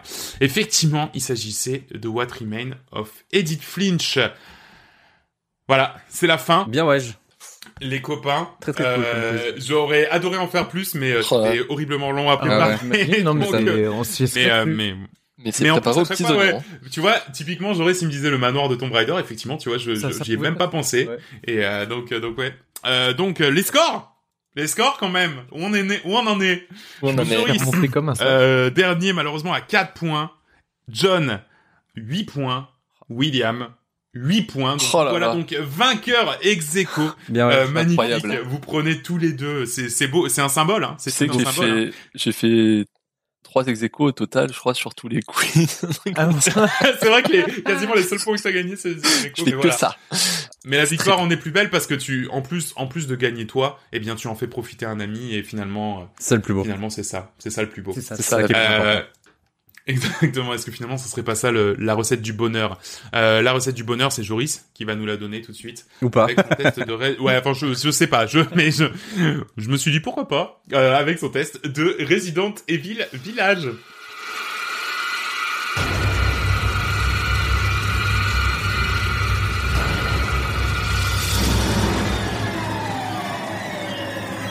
Alors, euh, Resident Evil 8, donc je vais faire euh, un, un test assez rapide, je pense. Euh, pour tous ceux qui ont suivi, euh, qui suivent notre Twitch, et j'avais streamé il y a quelques mois Resident Evil 7, je vous invite à regarder les, les replays de ce, de, ce, de, ce, de ce live, parce que Resident Evil 8 c'est exactement pareil mais en moins bien. Voilà, en gros. Enfin, Ah, ah. Voilà, en gros. Non, non. Alors en vrai, Resident Evil 8, donc c'est la suite directe de Resident Evil 7. Euh, on reprend les bases euh, de gameplay euh, du 7, c'est-à-dire vue FPS, combat un peu un peu mouligas, mais mais qui pour moi sont efficaces. On récupère un peu les mêmes gimmicks que que le 7 exactement avec les des personnages en couleur, des scènes assez fortes, assez assez chocs. Des un peu le même principe avec des personnages qui vont vous poursuivre comme Mister X ou le père ou la mère de la famille Bakers dans le 7. C'est vraiment on, on récupère tout ce que tout ce qui a été fait dans le 7 et on l'apporte dans un autre environnement. Euh, dans le 7 comme bah, comme Nicolas dit pendant le quiz, c'était en Louisiane et là on se retrouve euh, dans les pays de l'Est, un petit peu ambiance euh, euh, euh, petit village, bah c'est Resident Evil 8 village, petit village aux euh, aux, aux abords d'un énorme château dans la forêt, vraiment ambiance bah, ambiance vampirique cette fois-ci. On, on est loin de l'ambiance malsaine et euh, et, euh, et oppressante Crasseuse. du- et crasseuse du 7. Mhm. Euh, là, on est vraiment dans un dans un tout autre univers. Moi, ça me déplaît pas. Euh, c'est, je, je trouve ça bien à chaque fois qu'ils se renouvellent sur les environnements et tout. Si ça reste cohérent avec le avec l'histoire, je veux dire, bon, rajouter des. C'est vrai que là, on est très vampire, très euh, très loup-garou. Alors, euh, c'est expliqué dans le jeu, très euh, de manière très subtile. Enfin, c'est Ouais. c'est pas il y a pas une foule d'informations pour euh, sur le pourquoi du comment etc C'est- on est dans du euh, la narration la Resident Evil il faut lire des petits papiers de temps en temps. C'est c'est très obscur. Euh, qu'est-ce que j'en ai pensé de ce jeu? Alors je vais commencer par ce qui m'a plu. Euh, ce qui me ce qui m'a plu donc comme j'ai dit c'est l'ambiance. Euh, c'est c'est je trouve que le jeu est très joli euh, on a des environnements qui sont assez assez sympas avec le château. Euh, bon, je, je veux pas trop spoil, je vous dis pas trop les autres environnements euh, pour pas pour pas pour, pas expliquer un petit peu le, le, le- le déroulement de l'histoire, mais euh, je reste sur le château principalement parce que c'est le c'est ce que tout le monde a vu au final. Euh, Il y a quand même des décors qui sont très très sympas. Euh, tu rentres tu rentres facilement dans le jeu en, en termes d'immersion, je trouve. Il y a pas mal de pas mal d'actions comparé au 7, Mm. euh, ouais, par, par rapport au 7. Ils ont essayé de se rapprocher un peu plus du 4. Donc euh, Ouais. on va retrouver ce système ce système de horde. Vous savez, dans le 4, euh, il y a de temps on se retrouvait Ouais. dans, le, dans le village et Ah d'un coup, il y avait des mecs qui nous attaquaient dans tous les sens, il fallait se barricader. Là, on est dans le même système, on peut se barricader, euh, il y a des hordes, il y a un timer en fait, il faut il faut attendre le, le- survivre, survivre le maximum de temps. Euh, c'est sympa, ça renouvelle un peu le- le- l'expérience, mais le problème c'est que c'est vrai que bon, ça je trouve que ça ça se prête pas trop avec le gameplay euh, un peu mou du jeu. Euh, Mhm. T'as pas beaucoup de de- de- d'opportunités ou d'actions à euh, à proposer en plus de enfin que juste de courir monter des échelles tu vois et de barricader euh, ça reste assez simple euh, on est dans un dans ce qui te fait le, le cœur d'un Resident Evil on va avoir des, des, des énigmes un peu nulles moi ça me plaît moi tu vois Ouais, mais ça fait partie du. Ouais, ça fait partie- du délire. ça fait partie du délire, tu vois. C'est, c'est, tu, tu, tu connais pas Resident Evil, tu te dis pourquoi, il y a- pourquoi il faut que je récupère une boule et faire un puzzle avec cette boule, euh, alors que tu, tu- alors qu'on s'en Alors qu'il y a des vois. vampires qui vont. alors qu'il y a des vampires, tu sais, il y a toujours des trucs un petit peu, un peu perchés. euh. Oui, Ouais. tu, tu- voulais dire quoi, Will? Ouais, j'ai vu le test de chez Chounet justement Bah, c'est exactement ça. c'est Où il exactement défonçait ça, il disait t'avais comment dire une boule qu'il fallait faire tomber en bougeant et pour la faire tomber dans, dans le un trou. petit labyrinthe là. Ouais, tu la prends, tu la mets dans le trou. T'as des zombies Ouais, qui sont derrière ton cul. Qu'est-ce que tu te fais chier à faire l'énigme là, tu vois veux Ouais. dire, Il y, a- il y a des limites Mais avec énigmes. Mais je suis d'accord avec Joris, moi je trouve que justement ça dans Resident Evil, ça fait complètement le charme quoi. Voilà. Quand t'as, quand, Oui, mais- dans, dans le set, quand tu, quand tu, quand tu tournes ta pièce alors que t'as l'autre qui, qui t'attend pour te péter la gueule et que toi il faut que tu fasses l'ombre d'un faucon machin, ben moi je trouve que ça fait le charme de Resident Evil. Ouais, mais il y a une limite. Oh, ça reste logique. Ouais, tu dis il y a quelque Bah, en fait, chose qui ouvre. Là, là, c'était vraiment déconné tu, restes vraiment dans, dans, dans voilà dans ce que dans ce que propose Resident Evil dans, Ouais, à chaque ça. épisode quoi. Euh, après voilà il y a beaucoup de, il y a beaucoup de choses qui euh, qui qui euh, qui rentrent dans le on va dire dans le dans le type de jeu Joriscore euh, et qui euh, et qui coche les cases de ce que je kiffe. Euh, c'est notamment l'exploration. Il y a les alors les zones sont pas très ouvertes, mais t'as quand même pas mal de petites zones cachées où tu peux aller trouver des trésors, où tu peux aller trouver des des des objets des objets des objets spéciaux, etc. Un petit peu le côté Metroidvania où il faut de temps en temps, tu sais, la carte, elle a, tu as, tu as accès à la carte euh, tu peux tu peux faire des allers des allers-retours, je veux dire. Euh, bah si t'as trouvé la clé à la moitié du jeu qui te permettait d'ouvrir la première maison à l'entrée du village, bah tu peux y retourner, tu vois.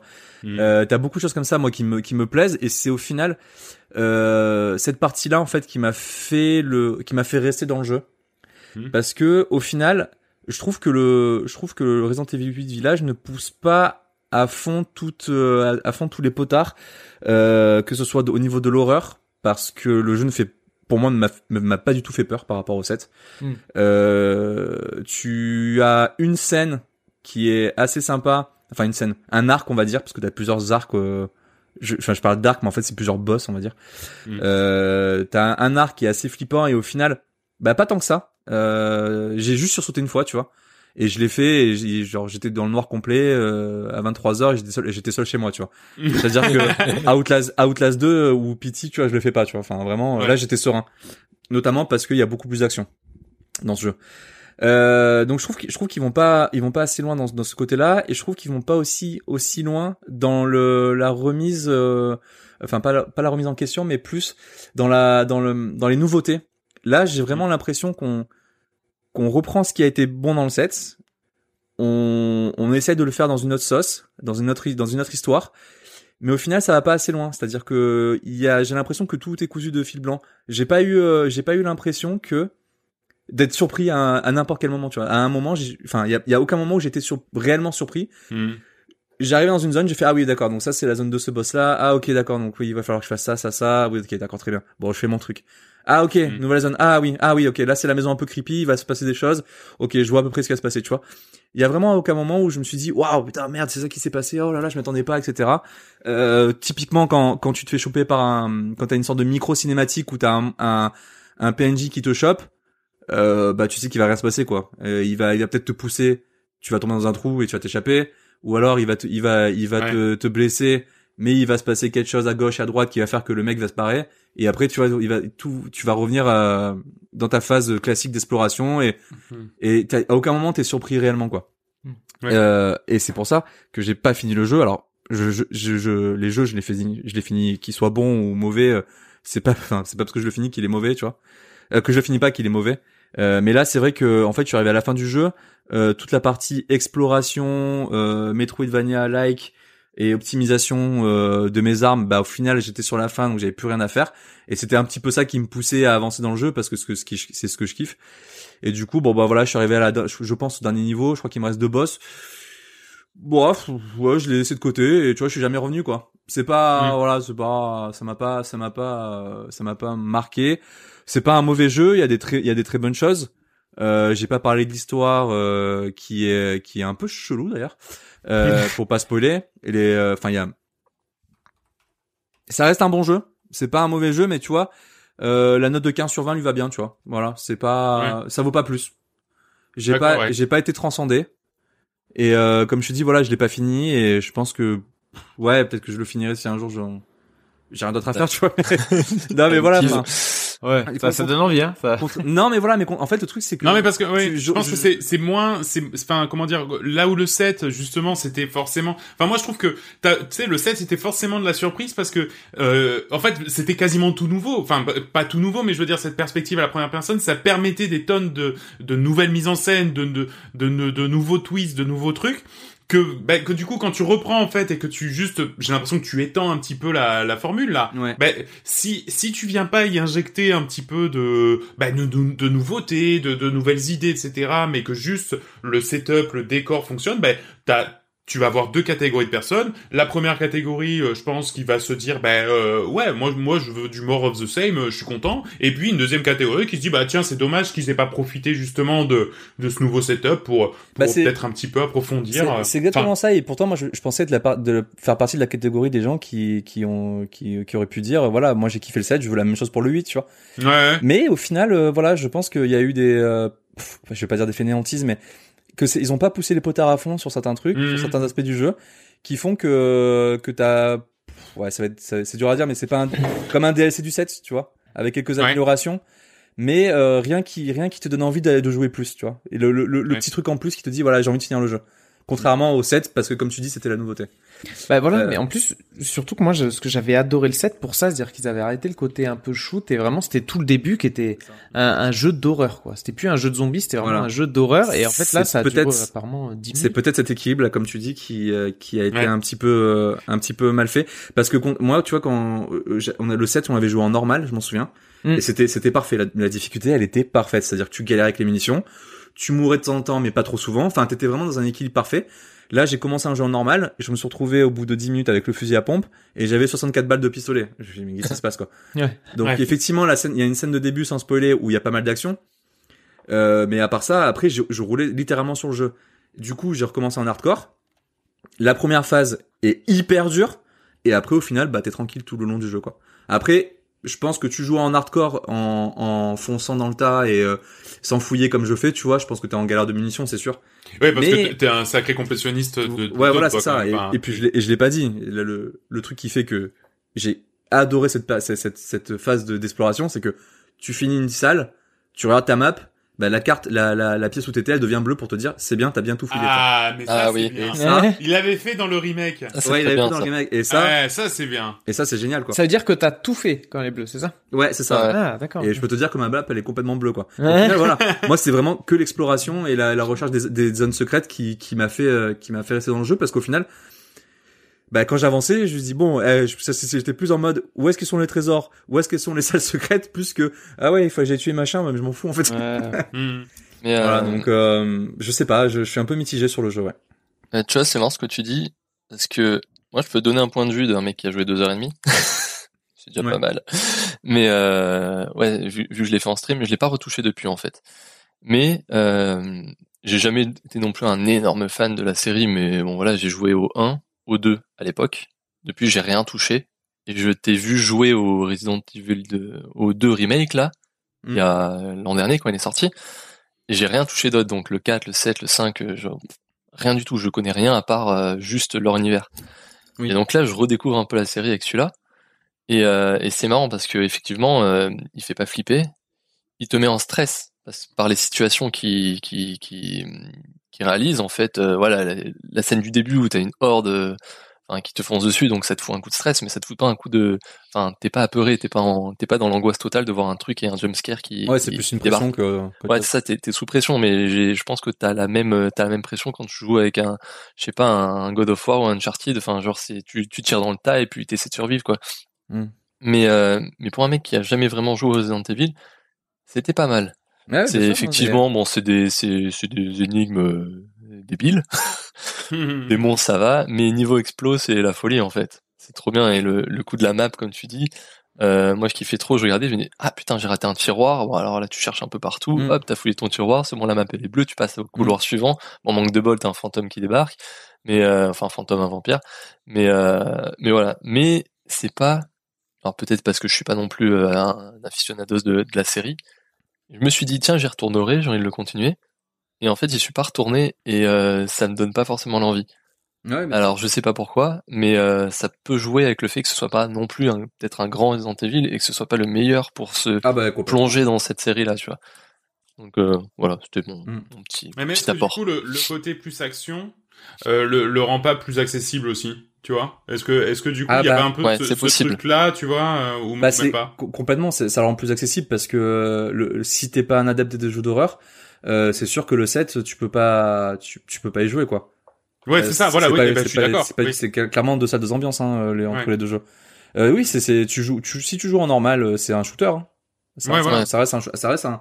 Mais après, comme je dis, hein, c'est c'est pas un mauvais jeu. Hein, c'est euh, il faut, il faut, si tu découvres, euh, si, si tu joues, si tu connais pas Resident Evil, tu joues au 8, euh, je pense que tu t'amuses bien. hein. Il y a, il y a des très bonnes Ouais. scènes, enfin, je veux dire, il y a des, il y a des vraiment des bons moments. Hein. Ouais, Mais l'ambiance voilà, c'est ce- top, hein. Globalement, Ouais, c'est super joli. Les, les PNJ, bah, c'est du Capcom, donc euh, ils sont ils sont hauts en couleur, ils ont tous un, un charisme de ouf. Enfin, c'est c'est c'est un peu la force de Resident Evil, mais mais euh, mais voilà quoi. Quand tu passes du 7 au 8, euh, c'est ça. Il y a un, ça te laisse un un arrière-goût bizarre quoi. Ouais, un petit, un, ouais, un petit goût de, ah, euh, Ouais, dommage, et comme je De- dis, dommage, voilà. Ouais, comme je dis, moi je voulais vraiment euh, qui qui qui reste dans ce qu'ils avaient fait dans le 7. Donc je, Mhm. je, je m'attendais à ça au final. Je m'attendais parce Ouais. que tout ce que je dis, c'est ce que j'attendais au final. Mais il Bien sûr, ouais. il y a un truc qui va pas. J'arrive pas, j'arrive pas à pointer du doigt ce que ce qu'est. Et je peut-être comme Will disait, c'est peut-être le mix action survie qui marche pas peut-être pas.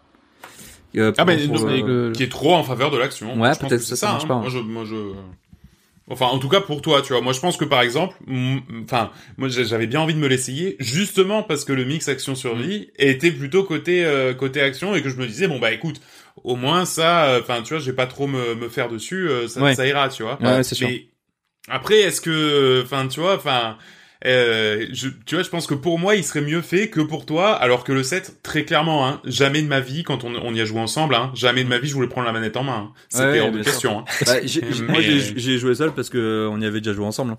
Donc je Ouais, voilà, c'est ça. Je, me rappelais un peu des trucs. Ouais, ouais je t'ai vu. C'est vrai que. Je t'ai vu en stream, c'était suffisant, voire trop pour moi. Ouais, ouais, mais ouais, non, mais c'est ça, c'est ça. ok, ben merci, euh, merci beaucoup, Joris. Donc, euh, donc voilà, Resident Evil euh, sur toutes euh, toutes les consoles de l'univers sauf la Switch, bien, bien sûr, pour 60 lardons.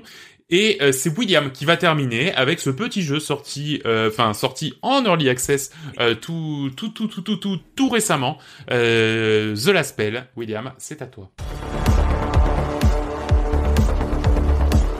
Voilà, c'est parti pour euh, The Last Spell. Alors, euh, The Last Spell, c'est un tactical RPG, donc roguelike euh, dans un univers heroic fantasy. comme tu disais, Nico, c'est sorti récemment. Hein. C'est sorti en early access le 3 juin. Et en fait, ça fait depuis août, depuis août 2020. Donc, ça fait, un... il mm. devait sortir en août 2020 à la base. Donc, mm. ça fait un an que je l'ai follow, que j'attends cette sortie, et elle est enfin arrivée. Il s'est pas parti de ton, excuse-moi, t'as coupé. Il s'est pas parti de ton, de ton, pas de ton YOLO d'or, mais de ton. Ouais de ton, euh, de de jeu le plus attendu en 2021. Ouais, exactement. De, c'est, voilà, c'était mon jeu le plus attendu de, de, cette année et voilà, il est enfin sorti. Euh, on avait déjà en plus pu toucher à la démo euh, avec euh, comment dire quand il y avait le, le, festival avec toutes les démos de jeu, on avait pu jouer à une démo très euh, voilà où j'avais déjà touché 6 heures. Le Steam Game Festival, ouais. Voilà, alors qu'il y avait que 5 journées. Steam Game Festival, merci. Mm. Donc voilà, j'ai enfin pu mettre les mains dessus. Et, euh, et voilà, je peux dire que j'étais vraiment, vraiment euh, pas agréablement surpris parce que je savais que j'allais kiffer, mais voilà, je, je, suis vraiment content du jeu. Donc pour vous faire un petit speech euh, sur l'histoire, en fait, on, on, est dans un dans un monde donc heroic fantasy, comme je disais, qui est en guerre depuis euh, 10 siècles. Hein, donc les nains contre les elfes, les elfes contre les orques, les orques contre tout le monde. euh, c'est en plus ça c'était vraiment leur dialogue, littéralement leur dialogue dans l'intro, j'ai trouvé pas mal. en fait, un jour t'as l'arc mage Hieronymus, je sais pas trop son nom. voilà, en fait, je vous raconte le pitch parce que pour une fois, pour un roguelike, je trouvais le pitch intéressant. Enfin, je dis euh, putain, il est, pas trop mal en fait pour un petit jeu en plus comme mhm. ça. Donc un jour, l'archmage Hieronymus créa un sort tellement puissant qu'il pouvait raser une ville entière de la carte en fait. Et bien sûr, il a utilisé sur le village d'à côté vu qu'on était en pleine guerre. Et du coup, le roi du royaume voisin, euh, quand il a vu ça, en fait, il a eu un peu peur, donc il a ordonné à ses mages de reproduire ce même sort. Ce qu'il réussira à faire. Et idem, il a bombé le village d'à côté. Et vu qu'ils étaient en guerre, vraiment tout le pays était en guerre, ben voilà, c'est ainsi de suite. C'est transformé en véritable en fait guerre nucléaire moyenâgeuse. Donc jusqu'à ce qu'il reste en fait plus aucun survivant sur la surface. Donc euh, voilà, c'est en mode ils se sont hmm. bombés au niveau du Moyen Âge et voilà toute, euh, toute la planète est rasée. La bonne ambiance. Ah ouais, la bonne ambiance. Et euh, en fait, et du coup voilà, il restait à peine, voilà, tout, toute la planète complètement rasée. Il reste juste quelques survivants à la surface. Et en fait, c'est à ce moment-là qu'ils se sont rendus compte que en fait des monstres zombies appelés griffeurs sur euh, dans, dans, le jeu, en fait jaillissaient des décombres. Et donc, euh, donc voilà, c'est vraiment toutes les villes rasées va vraiment devenir, voilà, se transformer, tous les morts se transformer en zombies. Et donc du coup, qu'il allait falloir lutter chaque nuit contre ces hordes de, de griffeurs. Donc vous, vous êtes en fait le commandant euh, d'un village, et votre but est de profiter, de protéger le village, bien sûr, mais surtout de protéger un cercle de mages en fait qui, euh, en fait, il y a en fait les quelques mages restants, parce que après la moitié qui sont fait désinguer ou voilà qui qui qui qui ont pas pu arriver jusqu'au bout. Donc en fait, un groupe de mages restants a réussi à trouver un sort, enfin il est en train de travailler sur un sort pour éradiquer toute la magie du monde. Mais pour ça, ils doivent emmagasiner en fait une quantité euh, d'énergie euh, énorme. Et donc vous, votre but, ça va être de protéger ce cercle de mages en plein milieu du village le plus longtemps possible, assez longtemps en tout cas, pour qu'ils puissent lancer ce sort. Donc voilà, votre but, ça va être de, les protéger nuit après nuit, euh, jusqu'à ce que soit lancé le fameux The Last Spell. Euh, voilà, voilà pour le pitch. Voilà pour le pitch. Euh, donc voilà, vous, vous êtes le commandant. Donc euh, vous avez donc là vous allez euh, vous avez votre équipe de trois clampins qui allait devoir euh, repousser des vagues de centaines de zombies nuit après nuit. Donc là on est donc du coup sur un tactical RPG en vue isométrique, en pixel art, très joli, très sympa. Ouais, carrément. Ouais, l'ambiance est très sympa, les spells sont très beaux, ça fait plein de lumière, ça, ça part de partout. franchement c'est c'est assez joli, c'est assez sympa. Et du coup le jeu se découpe en plusieurs phases. C'est-à-dire que la nuit, déjà, en fait, il y a plusieurs phases qui correspondent au moment de la journée. La nuit, en fait, c'est la phase de combat. Là, vous commencez, vous avez vos trois persos. Vous savez qu'il y a une vague de zombies qui arrive du nord. Du coup, vous placez vos personnages. Et, euh, et voilà, tactical RPG classique. C'est-à-dire que je peux me déplacer, attaquer, lancer un sort. Et qui est plutôt bien équilibré. Je sais qu'il y a, en général, les tactical RPG, c'est tu te déplaces et une fois que t'as attaqué, tu peux plus bouger. Hmm, Là, ouais. c'est, euh, t'as six points de mouvement, six points d'action, tu les gères comme tu veux. Ah, c'est bien. Euh, tu te déplaces, t'attaques ou d'abord t'attaques, après tu te déplaces. C'est assez libre, c'est Mhm. bien. Euh, tu peux, euh, comment dire, euh, tu attaques comme tu veux. T'as- En fait, en fonction, c'est en fonction de ton arme. Euh, Il y a différentes armes, donc arc, épée, hache, enfin les trucs classiques, mais c'est en fait les spells, les compétences que tu vas avoir vont dépendre de ton arme. C'est-à-dire qu'un arc, ça va être des spells qui vont être, euh, qui vont faire très mal à une seule unité, un arc long. Par contre, un arc court, ça va être plus des sorts de zone, tu vois qui, qui vont faire plein de dégâts à plein de monde, mais euh, des moindres dégâts. Et en fait, si tu passes l'arc à un autre personnage, il aura ses spells. En fait, ouais. tu peux très facilement varier, euh, avoir deux archers, deux mages et tout. C'est très simple. Et en fait, c'est plus les, les compétences que tu mets, euh, comment dire, les statistiques que tu mets à ton personnage qui font qu'ils vont être plus efficaces avec telle, telle ou telle arme. Donc voilà. Vous avez des haches qui font un peu euh, arme de contrôle, enfin un marteau qui va plutôt faire du stun, les arcs longs qui vont faire du dégât un peu précis, euh, du pistolet et tout, etc. Enfin, vous avez un milliard d'armes. Et en général, vous allez avoir par exemple un tank, un mage, un archer, ce genre de choses, vraiment des trucs classiques.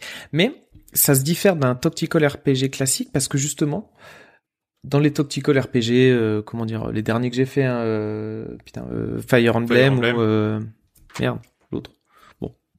Enfin les différents tactical RPG, c'est que là, tu te bats contre des hordes de zombies. En général, tu te bats dans les tactical RPG euh, 8 contre 8 ou allez peut-être Ouais, euh, c'est- assez équilibré, ouais. quatre fois plus. Non, là, c'est des vagues. C'est-à-dire que t'es trois, il y a une centaine de zombies qui vont arriver. Et du coup, ça fait Mm. très défouloir pour un tactical RPG. C'est pas juste tu vas attaquer, c'est tu vas frapper quatre, cinq fois, euh, lancer deux, trois sorts, des sorts de zone, ça va exploser de partout. C'est une véritable boucherie, en fait. Et c'est c'est plutôt pas mal pour un tactical et ça fait un peu casse-tête. C'est-à-dire Ouais. que euh, il y a des spells de mages qui ont du rebond. Et donc du Mm. coup, il faut que tes attaques, euh, il faut que les ennemis soient, ils se touchent, tu vois, et qu'il y ait une sorte de chaîne. Ouais. Et donc toi, tu, en plus, tu peux pousser ou faire ce genre de truc. C'est, ça devient presque du casse-tête. Donc, Bien mettre les les classes qui vont bien ensemble. Donc voilà. Donc ça, c'est pour la phase combat. Très très très très. Enfin, ça marche. c'est- super efficace. Donc c'est cool.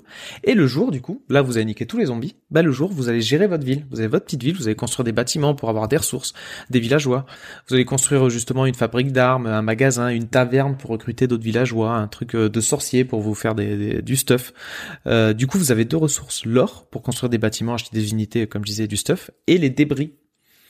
Débris récupérés en butant des unités ou en justement en rasant des, bâtiments qui vont permettre de construire des défenses. Donc après, vous avez un peu même le côté tower défense. Vous allez construire des murs, des tours de guet, euh, des euh, des arbalètes, des euh, comment dire, des catapultes, tout ça, euh, tout ça le, le jour pour vous préparer à l'assaut, l'assaut suivant. Et après, du coup, le jour aussi, vous faites level up vos unités. Donc, euh, le level up qui est aussi euh, plutôt intéressant. Comment dire? Au niveau des statistiques, je sais pas quel jeu fonctionnait pareil. J'en ai déjà vu. Où quand tu prends un level up, on te propose 5 stats. En fait, il y a une sorte, c'est un pool aléatoire de, de 5 stats. euh, Random. putain, Ah, ça ouais, me parle, d'accord. ça Et, me euh, parle aussi. par exemple, Ouais. ça, ça va t'augmenter la vitesse d'attaque, euh, un, un de déplacement ou euh, du critique, alors que t'es mage. Toi, ce que tu veux, c'est du dégât magique, tu vois. Mais du coup, c'est c'est nul. Enfin, ça te bride dans, tes, dans ton évolution, non? Bah non, parce que du coup, c'est pas juste tu mets dans le match, tu vois, c'est qu'il faut que tu faut que arrives à jongler parce qu'en plus dans les 5 qu'on te propose, il y en a qui sont un peu épiques ou qui sont plus rares. C'est-à-dire quoi, c'est cool, ça me donne beaucoup de vie. Mais je m'en fous de la vie. Donc est-ce que je le prends quand même parce que ça va me donner de la vie, tu vois Ou euh, après t'as un système de reroll, mais t'en as 5, tu peux reroll, mais quand Ah, tu ok. reroll, t'en auras 3. Hmm. Ah oui, d'accord, ouais. Donc, euh, tu- et, mais du coup, c'est bien, c'est un équilibre entre je prends une stat qui m'intéresse pas trop, mais qui est forte, ou je prends une strat qui m'intéresse, mais euh, qui, qui me fait euh, moins évoluer, moins vite. Ouais, mais du coup, j'imagine que bah ça permet aussi de faire en sorte que t'aies pas des personnages complètement uber pétés, parce que bah, enfin, tu vois, si tu mets tout en magie parce que tu tu fais des trucs de parce que tu veux que ton mage il soit surpuissant, bah du coup là tu peux pas forcément Euh, et du coup il faut Il un faut toujours s'adapter un peu en fait. Il y a un petit côté random, faut un peu s'adapter. Après, justement, quand tu joues par exemple Archer, t'as plusieurs stats qui t'intéressent. T'as les dégâts à distance, Ouais. t'as le critique, t'as la vitesse, donc t'arrives toujours à t'en sortir, tu à vois. Mais, trouver, euh, ouais. mais tu peux avoir de la chatte, et j'en avais un qui était complètement fumé, qui s'est pris du 10% de critique à chaque fois, et que, qu'à la fin qui était complètement fumé. Donc je, je trouvais ça, je trouvais ça vraiment pas mal.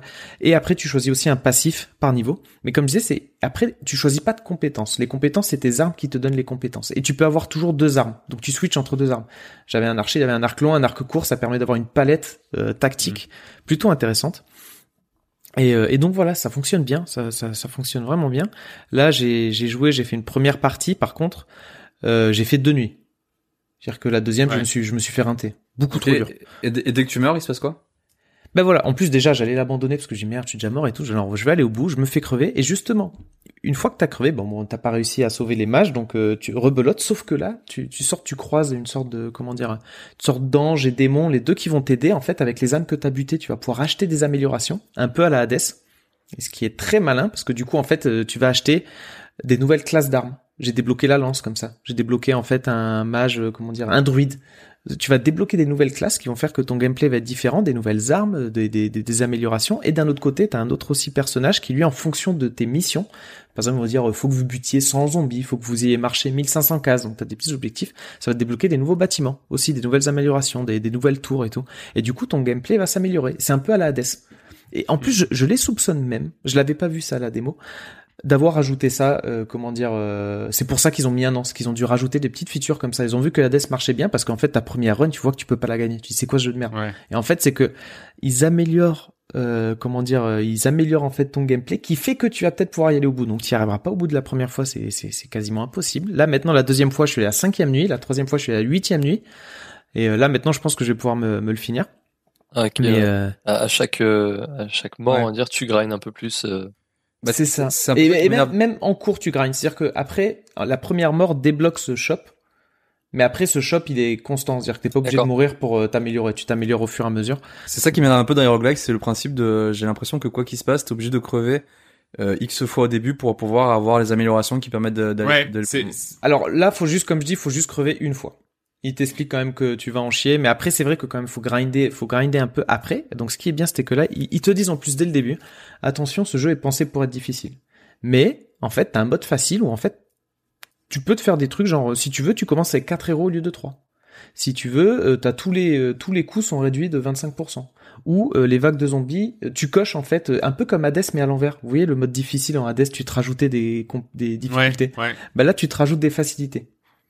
Donc le mode facile c'est ça. Et donc moi en plus du coup je, bah, je commençais avec quatre héros au lieu de commencer avec trois parce que quand ça arrive des deux côtés que t'as trois héros, c'est un peu dur de couvrir euh, Ouais. tous- les côtés. Donc euh, là je fais juste ça. Moi je commence avec quatre héros et déjà ça, ça va être pas mal. Donc voilà c'est ils disent en fait c'est- pensé pour être difficile. Si vous en chiez trop, mettez quelques aides. Vous en quelques pas. améliorations de partie et ouais. Ouais, voilà.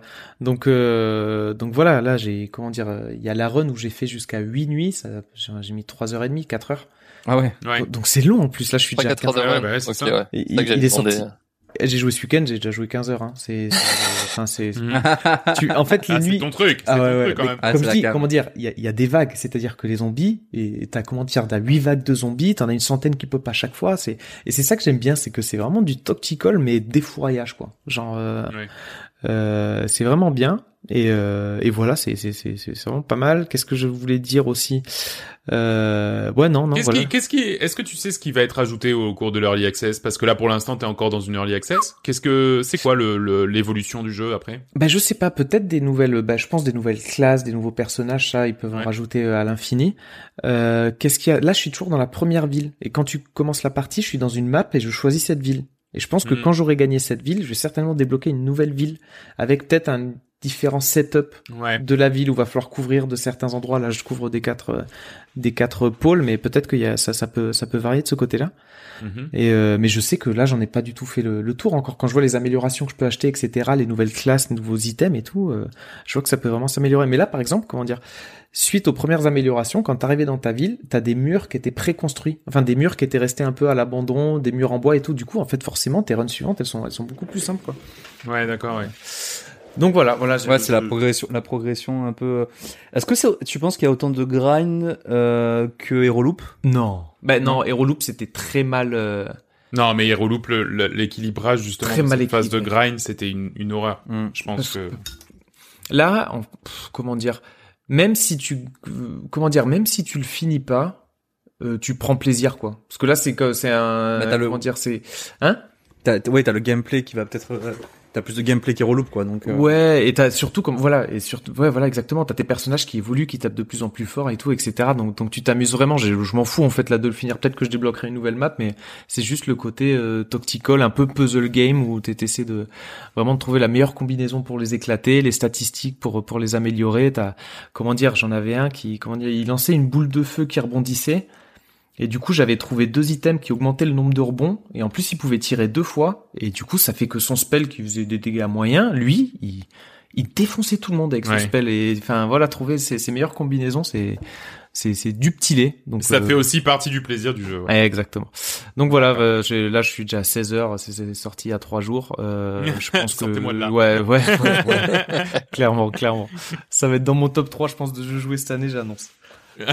Très bien, merci beaucoup William de t'être plongé à corps perdu, hein, il faut bien le dire, euh, dans The Last Spell. Euh, ça coûte 20 euros euh, pour l'instant, et, euh, et effectivement ça vient de démarrer une early access. Alors attends, je, je vais juste vérifier un truc. Euh, Ils ont pas annoncé de date. Euh... Ouais, Ouais, y a pas, y a pas marqué sur la fiche Steam? non, et j'ai cherché un peu s'ils avaient pas une roadmap. Euh, non, ils ont, ils ont rien déjà, dé- dé- déjà la date de sortie de cet Early Access, ils l'ont annoncé Ouais. un mois avant. Ça faisait un an que je follow sur Ouais, ouais, Twitter. vrai, euh, c'était c'était une calamité. Ils annonçaient plein de trucs. Ouais, regardez, festival du test. Je disais putain, annoncez la date. Pas les couilles. Sur leur, sur leur site, ils, ils décrivent un peu le genre du jeu. Ils mettent Tactical RPG 90%, Roguelite 66%, Base Building 33%, Chance de survie 3%. non, Mais c'est vraiment. des Français, c'est des Français en ouais. plus. Ah, Ah oui, oui, en plus, oui. Ouais. Incroyable. C'est trop cool. Euh, ok, euh, merci beaucoup. Euh, et John, du coup, bah, qu'en pense les ploucs? Les ploucs, les ploucs. Euh, j'ai donc fait ça aujourd'hui à 20h20, 20h25. non, non, non. Oui, pour la petite histoire, j'étais- j'étais sans- pas censé euh, euh, venir en- enregistrer. Je me, Voilà. suis, je me suis pointé au dernier moment. Bonjour. Et sans les ploucs, du coup. Et c'est vrai qu'en fait, on n'y a même pas pensé nous-mêmes qu'il faudrait que quelqu'un Ouais. fasse les ploucs. c'était Ah ça. oui, c'est vrai. On est c'est quand vrai. même, Bah ouais, on aurait, on aurait pu prendre la. on est quand même Ouais, con à ce point. Mais euh, donc j'ai quand même trouvé deux trois trucs parce que sur les Evil, il y a toujours moyen de trouver des choses, Oh. euh, dont par exemple Monsieur Big Burger sur Steam qui ne recommande pas le jeu parce que la grande dame ne vous piétine même pas. Voilà. Et, euh, On est- et encore, on va c'est dire, c'est- le c'est le commentaire le plus cringe que j'ai j'ai sélectionné parce qu'il y en a beaucoup, beaucoup de cringe relatif à Lady euh, À la grande Dimitrescu. Le buzz que ça a fait n'empêche Voilà, pas voilà. mettre Il y en a, je j'osais même pas faire un copier-coller de ce qu'il mettait, Mm. tellement c'était ignoble. Mais euh, voilà. Donc sinon, t'as Monsieur Viral qui recommande le jeu parce qu'il dit que à elle seule, la main d'Ethan a subi plus de traumatisme que la moitié des personnages de Resident Evil. C'est vrai qu'en ouais. en 2h30 Ouais. de jeu, la main du héros a pris tellement cher. C'est vrai. Sachant que l'épisode d'avant, elle avait déjà perdu, elle Euh, s'est déjà fait couper. C'est déjà pas mal, ouais. Ouais. Et ensuite, un autre qui recommande, qui dit simplement 4 plus 7 égale 8. Voilà. Donc, euh, Ouais, c'est ça. Ouais, c'est un peu ce que tu résumais en fait, hein, ouais, des, Ouais, des éléments du 4, du 7 et qui donnent le 8. Ouais, c'est vrai. C'est Pas forcément bien. le meilleur, mais qui, qui, qui prend ce qu'il faut. Ensuite, on a Pixar Burton, qui recommande pas, il est pas content du jeu. Il dit, euh, j'aurais bien aimé mettre un avis positif, mais certaines choses dans ce jeu, et notamment une est ridicule, risible. On voit la scène sur un de mes directs, donc apparemment faudrait aller voir ses lives, et j'aurais presque envie d'arrêter d'y jouer pour cela. Voilà, apparemment, juste pour une chose dans le jeu, bah, il s'est dit, j'arrête le jeu. Ça doit être nul. Ah, j'ai trop envie de savoir. Bah ouais, maintenant j'ai envie de savoir. Ah je oui, vais je suis chercher curieux de voir. Je vais aller lui parler. Donne-moi ton live. trop, quoi. Le Bah, oui. en même temps, il l'a préparé il y a 5 minutes, hein, donc il a Putain, pas eu le temps de faire le. C'est ça, c'est ça. Il est où le replay, là? Et en plus, le mec, il avait joué que 3 heures. Donc, c'est-à-dire qu'il vers le début du jeu, il Ah, au début, il y quoi. a un truc qu'il aime pas. Ensuite, on passe à le The Last Spell.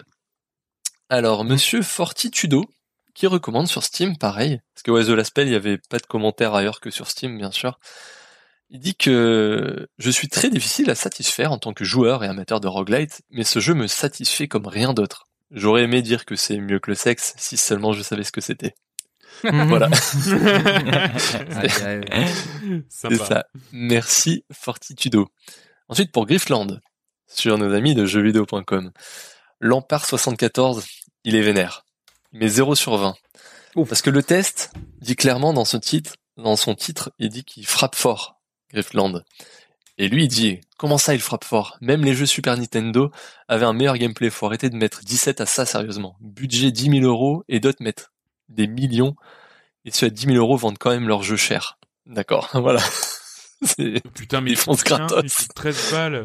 Ah mais c'est Ça ça. va pas la tête Mais il, il s'y raconte. Défense gratos. Et là, il y a, Ah, ouais, ouais, alors lui. il y a Silent, il y a Silent Survivor qui vient en tant que, que défenseur de la liberté Il met 20 sur 20 au jeu, il dit je donnerai 18 mais c'est pour rehausser la note de quelqu'un qui n'a visiblement pas touché au jeu. La qualité d'un jeu ne se justifie Mhm. pas par la quantité de fric mis dedans. Et râler pour 13 balles, faut avoir des oursins dans les poches. Voilà. Vrai, putain. Yes, il y a un, un suivi entre deux Ah commentaires, ouais, génial. c'est- ils sont géniaux. Ouais. Ils sont géniaux pour Le ping-pong. pour ça. Oh, incroyable, John. En Et 5 minutes, euh, on fait ce plouc, putain. Ouais, mais euh, il y en avait pas des masses hein, à trouver. Et là, je termine par The Dark Side Detective, qui un mec qui dit, euh, qui recommande sur Steam, qui dit vous aimez les point and click, vous avez une âme? Si oui à ces deux questions, alors achetez ce jeu. Si vous répondez non à ces deux questions, il faudrait peut-être aller consulter. Voilà. Et c'est la fin. C'est vrai que c'est vrai que je, je- enfin pour toi ça doit être compliqué à imaginer quelqu'un qui aime pas les point and click. Je peux imaginer. Mais si tu l'aimes, je peux pas comprendre que tu l'aimes pas celui-là. D'accord, ouais. C'est un peu ça. Ok, ben merci à tous hein, d'avoir euh, d'avoir un peu joué ce mois-ci euh, quand même malgré les beaux jours qui reviennent et le confinement qui est levé. Euh, mais mais voilà, on est on est toujours hal derrière nos PC à s'enfermer pour jouer tout seul pour jouer dans le noir Resident Evil. Voilà, c'est ça, c'est ça putain, c'est ça la vie. gamer. Euh, alors qu'est-ce qu'on a dans le viseur? Voilà, c'est c'est c'est aussi ça la question. Qu'est-ce qu'on a dans le viseur? Euh, C'est tout de suite.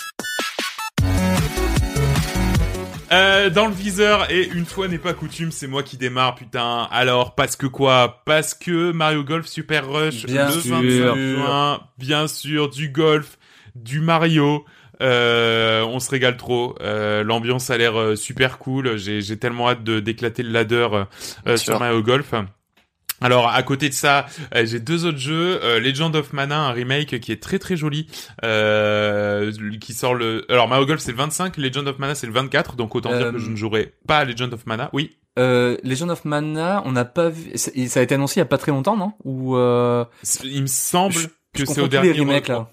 Au dernier O3 l'année Eh oui, mais parce que non, non, pas le 3. euh, Excuse-moi, je te dis de la merde. Au, au direct qu'il y a eu Ah, il y a voilà. trois mois, un truc comme ça. ouais, c'est ça, c'est ça, c'est celui-là, ok. Ouais, ouais. Euh, mais effectivement, euh, tous les manas, ils les ont refaits. euh, et alors, tous Ouais, les remakes perdu. sont à chier. Donc, du coup, euh, enfin voilà, j'espère que celui-là va être cool. Euh, et enfin, euh, je suis très curieux, même si je n'en ferai rien, mais c'est l'atelier du jeu vidéo, euh, le, le jeu Ah, euh, logiciel de, de sur Switch qui est un petit peu, on va dire, l'évolution du Nintendo Labo, dans le sens où c'est littéralement un logiciel pour programmer un jeu vidéo. C'est, euh, enfin, je veux dire, il y a, y a, y a- je, je peux rien dire de plus. Hein, c'est ce qu'on appelle de la, de la, de la programmation visuelle. euh, voilà, euh, tu, tu branches des boîtes, tu dis, bah, quand tu fais tel truc, ça fait tel machin et tout. Ça a l'air relativement puissant. Après, euh, est-ce qu'il y aura un suivi? Est-ce qu'il y aura des fonctionnalités en plus? Ça, en tout cas, je, je, je trouve que c'est euh, la, la formule comme Nintendo sait le faire, c'est-à-dire euh, voilà, didactique. euh, Quand tu branches deux trucs, euh, bah, en fait, les boîtes elles ont des yeux, et elles sont contentes parce qu'elles se sont fait brancher l'une avec l'autre. Enfin bon, bref, voilà. Et alors, je vais suivre ça avec curiosité, même si je vais rien en faire, mais mais je trouve l'idée sympa. Et puis pareil, enfin, c'est c'est toujours bien de donner un, un outil de création à, à à des gamins quand on quand on joue aux jeux vidéo. C'est sûr qu'il y en a qui vont en faire, euh, qui vont en faire très bonne ça, je crois. Ah, Ils vont faire je trucs de pense ouf. aussi, je pense aussi. Ouais. John, à toi. Euh, il y avait de ce que tu as dit, mais après j'ai une bonne petite liste. Je me suis fait une petite wishlist euh, qui a l'air sympa, une wishlist que je, Je, je pense qu'on en a un en commun, euh, John. Ouais, et une que je ne. En fait, Ah toute- oui. Toute ma liste, je la toucherai sur certainement pas même, sachant que sachant que je n'aurai pas le temps de jouer dans les prochaines semaines. Mm. Mais euh, donc il y a en premier, il y a Backbone Ouais, bien sûr. sort Bien sûr. le 8 juin. Backbone que je suis depuis un bon moment et c'est un jeu de, de c'est un jeu de, d'en- aventure Donc- enquête euh, Quête, ouais. euh, ambiance très euh, très très 50s très noire en fait où on incarne un raton laveur euh, qui est un qui est un détective qui boit de l'alcool qui fume comme un gros porc et euh, et voilà et en fait le, le, le jeu est en pixel art mais euh, mais par contre c'est pas un pixel art fin. dégueu. C'est Mm. incroyable le, le, le- le travail sur les lumières est, est ouf et je les ai suivis depuis presque le début de, le- de leur développement. À chaque fois je suivais tout ce qu'ils faisaient. Et quand ils te font des, des, photos avant après de, de des premiers tentatives de visuel à maintenant tu dis waouh le step up est incroyable donc voilà ça ça sort le 8 juin Alors et c'est c'est c'est euh, c'est un peu dans la même veine que Chicken Police, c'est-à-dire que je crois que c'est qu'ils sont tous anthropomorphes les. euh, ouais c'est ça c'est Mm. du c'est euh, du c'est du Black Sad du Chicken voilà Police Black Sad. en- dans C'est ce le que je cherchais. Ouais. Ça dans le- à Black Sad, ouais. dans l'esprit ouais c'est clairement ça Et un petit point, le savez-vous euh, Il sort le 8 juin, Oui. euh, donc dans deux jours Sur sur, Game le Game Pass. Pass. et oui. Ouais, c'est vrai, c'est vrai. ça y sera ça y sera Ça, il sera. Euh, ensuite, il y en a un qui m'intrigue bien, il s'appelle Labyrinth City. C'est euh, Oui. c'est euh, c'est alors c'est tiré de livres qui existent déjà, mais je ne connais pas ces livres, mais c'est exactement dans la même veine qu'un Où est Charlie? C'est c'est un Où est Charlie en jeu vidéo où t'as des des, des petites énigmes. très très à- joli. Ah oui, ouais, je m'en c'est souviens. Des décors qui fourmillent de, de, de, de détails de gens et de plein de trucs dans tous les sens. Il faut Mais zoomer, non. aller chercher les détails et tout. Et donc ça m'intrigue bien de savoir ce que ça donne en jeu. Donc ça doit être un jeu un petit, petit jeu occasionnel qui est sympa à faire. C'est sûr que tu iras peut-être pas 30 heures, ça doit être bien sympa à, à se mettre sous la main. Attends, Et ensuite, ensuite, je en- confonds avec un autre jeu en fait. Ah. Il, y avait, il y avait un jeu un peu dans ce style-là euh, qui devait sortir, qu'on avait vu des vidéos qui avaient l'air incroyables, mais je sais pas si c'est ça. Ah oui, ça, ça, c'est celui-là. C'est celui-là. Labyrinthe City. Ouais, ouais, La- c'est ça. Labyrinthe City, on l'avait vu. euh, On l'a vu dans le- On l'avait commenté en direct sur Twitch. Oui. Dans le Indies euh, machin. oui. Xbox Oui, ouais, c'est ou non ça. dans le Indies euh, de, de Indies, je crois. Ouais. Ouais. Ouais, c'est très très joli. Et euh, Ah oui, ça a une bonne gueule, ouais. ah oui, oui, très bonne gueule. Et ensuite, il y a un accès anticipé en juin qui sort qui s'appelle Phantom Abyss. Est-ce que vous avez vu ce truc-là? Oui. Ah, C'est un. Non, ça me parle, ça, Phantom de, Abyss. de- C'est un, une sorte de runner un peu. En, Ah on oui, est dans un, dans, dans des temples. Ouais, c'est des Volver, je crois qu'il euh, qu'il a dévoilé. Ah, on est dans oui, un temple, euh, temple à la, à la Indiana Jones, et en fait, faut, faut, faut courir dans ce temple. C'est, c'est de l'exploration, mais à tout à l'heure où faut qu'il se base, Mm. c'est une course, quoi, avec des sauts, des glissades, tu utilises Ah, ton fouet putain, pour, euh, et c'est de la coop des- asynchrone. c'est de la coop asynchrone. Je n'ai pas trop compris comment Oh, ça, ça marchait, mais, euh, Non, c'est pas de la coop, pardon. non, c'est du multi C'est asynchrone. du, c'est du multi-asynchrone. Ah, c'est excellent. Voilà, où tu vois en fait, euh, j'ai l'impression que tu vois en fait les les les les runs des des autres en fait euh, en même Oh, temps en fait bien, euh, quand quand tu passes. C'est ça a l'air très très. euh, je pense que ça doit être un peu une sorte de voilà il y a, un- il y a un côté. Ah, euh, c'est un FPS. Ouais, ouais. c'est en mode FPS ouais. Il y a un côté euh, roguelike euh, exploration euh, du roguelike parce que à mon avis c'est Tout est généré aléatoirement. hein. tu tu tu meurs tu meurs tu meurs jusqu'à réussir tes tes runs quoi. Ouais. Et euh, ça ça doit être drôle. Si c'est bien fait ça ça peut être drôle à, à Ouais, j'ai bien l'impression que ça va être une sorte euh, de, de, de Fall Guys, mais euh, un peu plus euh, nerveux, tu vois. Oui voilà. Où tu dois faire que des, que des parcours de, que des parcours. Ça, ça, ça, ça me donne très envie. Il y a Ouais, moi, Macbeth, c'est le non, jeu. Voilà c'est tout. C'est bon pour toi? Ouais c'est ma belle liste. Ok. Joris, qu'est-ce que t'as Euh, dans ta bah, Moi, j'avais euh, euh, Blackbone du coup, euh, Mhm. euh, Ouais. oui, Blackbone, euh, qui sort le 8 juin. Et euh, ben, je vais vous parler d'un jeu que j'ai commencé, qui est sorti euh, cette semaine ou la semaine dernière, euh, qui est sorti d'Early Access. C'est Solasta. Alors, j'ai pas le, euh, j'ai pas tout le, le nom. C'est Solasta Crown of the Magister, qui est un jeu fait par des Français. Euh, J'avais jeté un peu à l'époque où vous avez fait le, le, le Kickstarter. Euh, en fait, c'est un RPG, un tactique, enfin un RPG à la Divinity 2, donc un peu tactical et euh, avec beaucoup de possibilités de, de création de personnages, euh, des, des choix de scénaristiques, etc. Euh, qui a reçu des très très bonnes notes, dont un petit 8 sur Gamecult, euh, donc c'est plutôt chouette. Oh Ouais. Mm. Euh, graphiquement, ça, c'est pas ouf, mais bon, c'est fait, c'est un jeu indépendant, donc euh, on s'en fout un peu. Euh, et du coup, oui, c'est, c'est, un jeu, donc un RPG qui reprend les règles de Donjons et Dragons. Donc, euh, alors, je, je suis pas très très au point sur les versions et compagnie, mais c'est la dernière version, donc la version 5, je crois. Euh, donc il y a des jets de dés, il y a des statistiques, euh, il y a de l'intimidation, il y a il y a beaucoup de beaucoup de création de personnages, beaucoup de choix. Euh, ce qui m'a plu, c'est que j'ai lu un peu les commentaires de, de sur Steam. Euh, les premiers commentaires, c'était en gros euh, que tous les choix qu'on faisait, ben ils avaient un impact réel dans le jeu. Euh, c'était que à court terme et même à long terme, et que réellement ce que tu, ce que tu faisais avait vraiment un vrai impact sur le sur le jeu. Donc ça m'a plu. Pour l'instant, j'ai joué à peu près une heure et demie. Euh, j'ai pas passé j'ai pas passé la, la phase de, de création de personnages. Création. Ah putain, j'en étais sûr. C'est-à-dire qu'en fait, il y a un moment, il y a un moment, je, je, je comprenais plus rien à ce que je faisais. Et j'ai fait bon, je vais lancer une partie pour comprendre un peu comment marchent les combats et tout, pour savoir exactement ce que j'ai besoin comme stats. ouais. Et euh, j'ai- j'ai j'ai joué, j'ai fait un peu le tuto et tout, et euh, je pense que je vais refaire mon personnage là. D'accord, putain. Donc c'est vraiment, enfin, Ah, mais- pour le coup, ça Ouais, parce de, que C'est quoi de, Bah. de, de, de, de- mais le truc, dire- c'est que euh, c'est très complet en termes de création Mhm. de personnage, mais euh, c'est tout est hyper limpide et hyper clair en fait. T'es Ah oui, moins dans, dans la lourdeur d'un Divinity 2 où euh, tu sais t'as t'as t'as t'as 30 phases de dialogue avant de de comprendre ce qu'il faut faire. Tout a l'air très direct en fait. Donc tu, Mhm. tu perds un peu le côté euh, je, bon je fais pas le test hein, mais tu perds un peu le côté euh, lourd de, de dans les des gros RPG tactiques où euh, t'as Ouais. beaucoup de dialogue et là ça va ça, ça a l'air d'être euh, d'être allé euh, d'aller vraiment au but. Et euh, ouais. bon par contre t'as quand même une phase de personnage qui est assez importante mais l'interface est plutôt claire donc Ah, c'est plutôt cool. D'accord. Vous, j'ai failli Eh ben, craquer. Bah il est sur le Game Pass hein.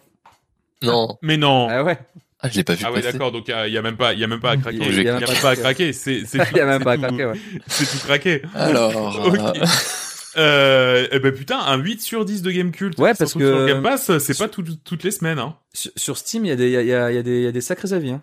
Ouais, il y a des très bons avis. il se Non, bah, des écoute, belles notes partout. Hein. C'est incroyable. Pour, pour les amateurs du genre, donc c'est vrai que ça me parle un peu moins, mais c'est vrai que ça, c'est, ça a l'air très très Ouais, il faut, prometteur. il faut aimer les stats. Faut aimer, faut aimer les Excel. euh, William, à toi, qu'est-ce que t'as dans ta besace Euh, bah déjà Mario Golf, hein, j'ai hâte euh, que, que de t'éclater la tronche. Euh, Oh, oui. mais à part ça, Alors ça, mon pote, Ah, tu peux peut t'accrocher.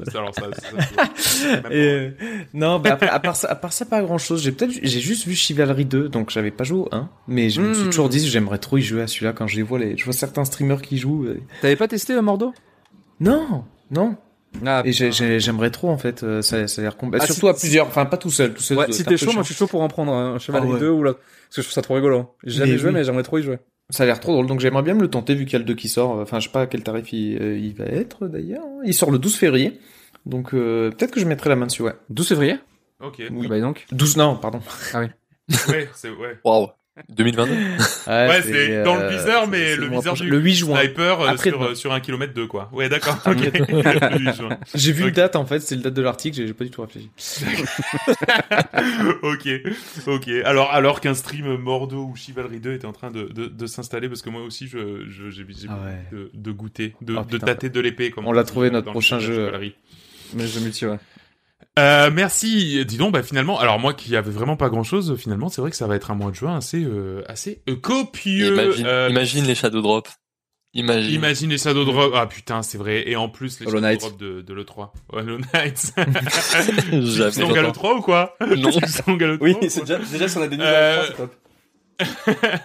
Allez, on passe tout de suite à euh, Je peux pas, euh, j'ai piscine. En gros, qu'est-ce qu'on fait quand on n'est pas derrière nos écrans? Euh, C'est parti.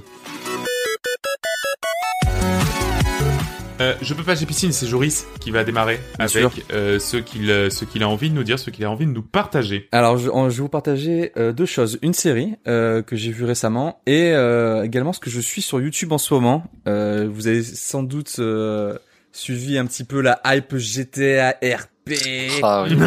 qui a en ce moment, qui a eu lieu grâce euh, au serveur de Zerator avec tous les streamers Mhm. français. Bon, hype, hype GTA qui existe depuis quelques années maintenant, mais euh, Ouais. GTRP. Mais je, je m'y suis mis avec euh, avec euh, nos streamers favoris français, bien sûr. Mhm. Euh, et c'est c'est vraiment très très rigolo.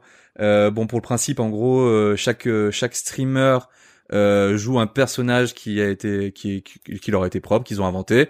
Ils ont tous un métier et doivent le jouer de façon RP. C'est-à-dire que si t'es médecin dans, dans GTA, bah voilà, tu vas recevoir des coups de fil pour te dire que machin a été écrasé par une voiture, donc il va falloir le sauver. Euh, tu vas si t'es tu vas recevoir des, euh, des appels d'autres joueurs qui vont te dire ah, attention, il y a une prise d'otage qui, arrive à ce moment-là, etc. Mais euh, ce qui est trop cool, c'est qu'en fait, vu que ce sont une communauté de streamers qui ont qui ont joué, ce qui est vraiment chouette, c'est de suivre en fait. Alors, je vous conseille pas de, de regarder les replays des vidéos parce que sur trois heures de, de GTA RP, euh, Ouais. tu tu tu t'ennuies un petit peu parce qu'il y a forcément des, des, des coups de mou.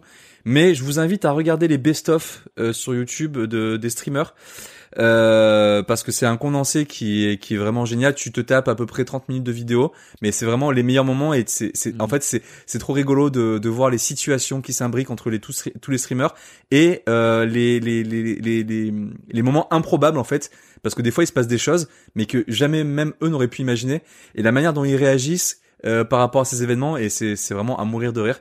Alors forcément moi j'ai suivi les replays de Antoine Daniel, Mister MV et j'ai commencé aussi euh, ceux de de JDG. Mhm. Euh, donc voilà, comme je disais, on, on voit les histoires qui s'imbriquent, etc. Et en fait, ce qui est cool, c'est que euh, tu rencontres aussi des streamers que tu connaissais pas et tu t'intéresses aussi à leur chaîne. Notamment, j'ai euh, j'ai vu, alors bon, C'est un peu con, je m'en souviens plus de tête, mais euh, il y a deux streameuses qui m'ont fait mourir de rire, euh, qui jouaient un peu des folles, des des, des, des barges quoi. Dont Mais il y qui- avait Avamind. Voilà, Avamind, Ouais. qui euh, qui jouait, un, une- celle qui joue la schizophrène? Euh, Lucie est jouée. Je l'ai un peu suivie, elle était tarée, elle. Euh, je sais c'est- en- en- oui, Je crois bah, que c'est elle. Hein. Ouais, c'est Lucie en fait qui joue une schizophrène, c'est-à-dire que euh, elle est complètement folle quand c'est la version fille, mais euh, en elle vit un mec qui s'appelle Ted et qui a la cinquantaine, tu vois. Et en fait, elle joue les deux personnages. Et quand Mhm. tu vois ça, tu te dis mais comment elle fait pour improviser autant et être aussi forte, tu Mhm. vois? C'est vraiment de l'impro, c'est vraiment de la narration. Et euh, c'est impressionnant parce que tu dis, moi j'aimerais trop jouer à GTRP, mais je sais que je pourrais jamais avoir ce niveau-là parce que c'est c'est bah il faut il faut être bon en impro et et réagir aux situations comme elles viennent et accepter accepter les situations euh, comme elles viennent aussi, tu vois. Parce que si t'étais parti pour dire bon bah attends euh, moi je suis vigneron euh, je vais me faire mon vin cet après-midi et qu'au final tu te retrouves dans un braquage avec euh, tu peux pas dire bon bah tu te casses du truc euh, enfin non c'est voilà bah t'as tu joues trois heures t'es trois heures dans un braquage tu joues trois heures dans un braquage tu vois enfin tu vois Ouais, ouais, ouais. t'es un otage t'es un otage tu vois Ouais. et c'est je trouve ça vraiment trop cool à regarder euh, voilà. Donc ça c'est ma passion en ce moment. Attends, je mets un petit truc. Il y a, il y a un gars qui a fait un, un site oui. où en fait il, il te permet de voir. Euh, tu sélectionnes par exemple plusieurs streamers et euh, t'as les t'as les séquences de de de de, de t'as les scènes qui se synchronisent. Donc t'as tout leur live leur euh, leur VOD qui se lance en même temps. Et en fait ça te permettrait potentiellement de voir tous les mêmes points de vue de streamers qui appartiennent à peu près à la même, même scène, ouais. situation tu vois donc un mec qui est en train de faire un braquage mais tu vois que l'autre il est à l'autre bout du bâtiment il est en train de faire de la merde et, euh, et ça marche plutôt pas mal il, fini, il finalise un peu son truc mais c'est pas mal pour revoir un peu idée, des, ouais. des séquences comme ça idée. Et autre chose euh, que j'ai regardé, c'est, euh, je sais pas si vous connaissez les Contes de la crypte, qui était, qui est Ah en fait Ah oui. une, une série de, de comics, euh, des, enfin, plutôt de BD euh, des, des années 50, qui était aux États-Unis sur des petites, euh, des petits, euh, euh, enfin bah, pas court métrage, euh, des petites scènes en fait d'horreur, des, des, des, des, des cours d'histoire d'horreur en BD qui avaient été adaptés dans les années 80 en série. Et, euh, et là, ils ont ressorti une saison 2 euh, il y a un ou deux ans. Euh, j'ai regardé ça. Euh, moi, j'avais, je, je kiffais la série euh, Les Contes de la Crypte à l'époque. Original. Ouais, original. En fait, ce qui est, ce qui est marrant dans Les Contes de la Crypte, c'est que c'est bon quand t'es petit, ça fait très peur parce que bon bah t'es t'es petit, tu as peur de tout.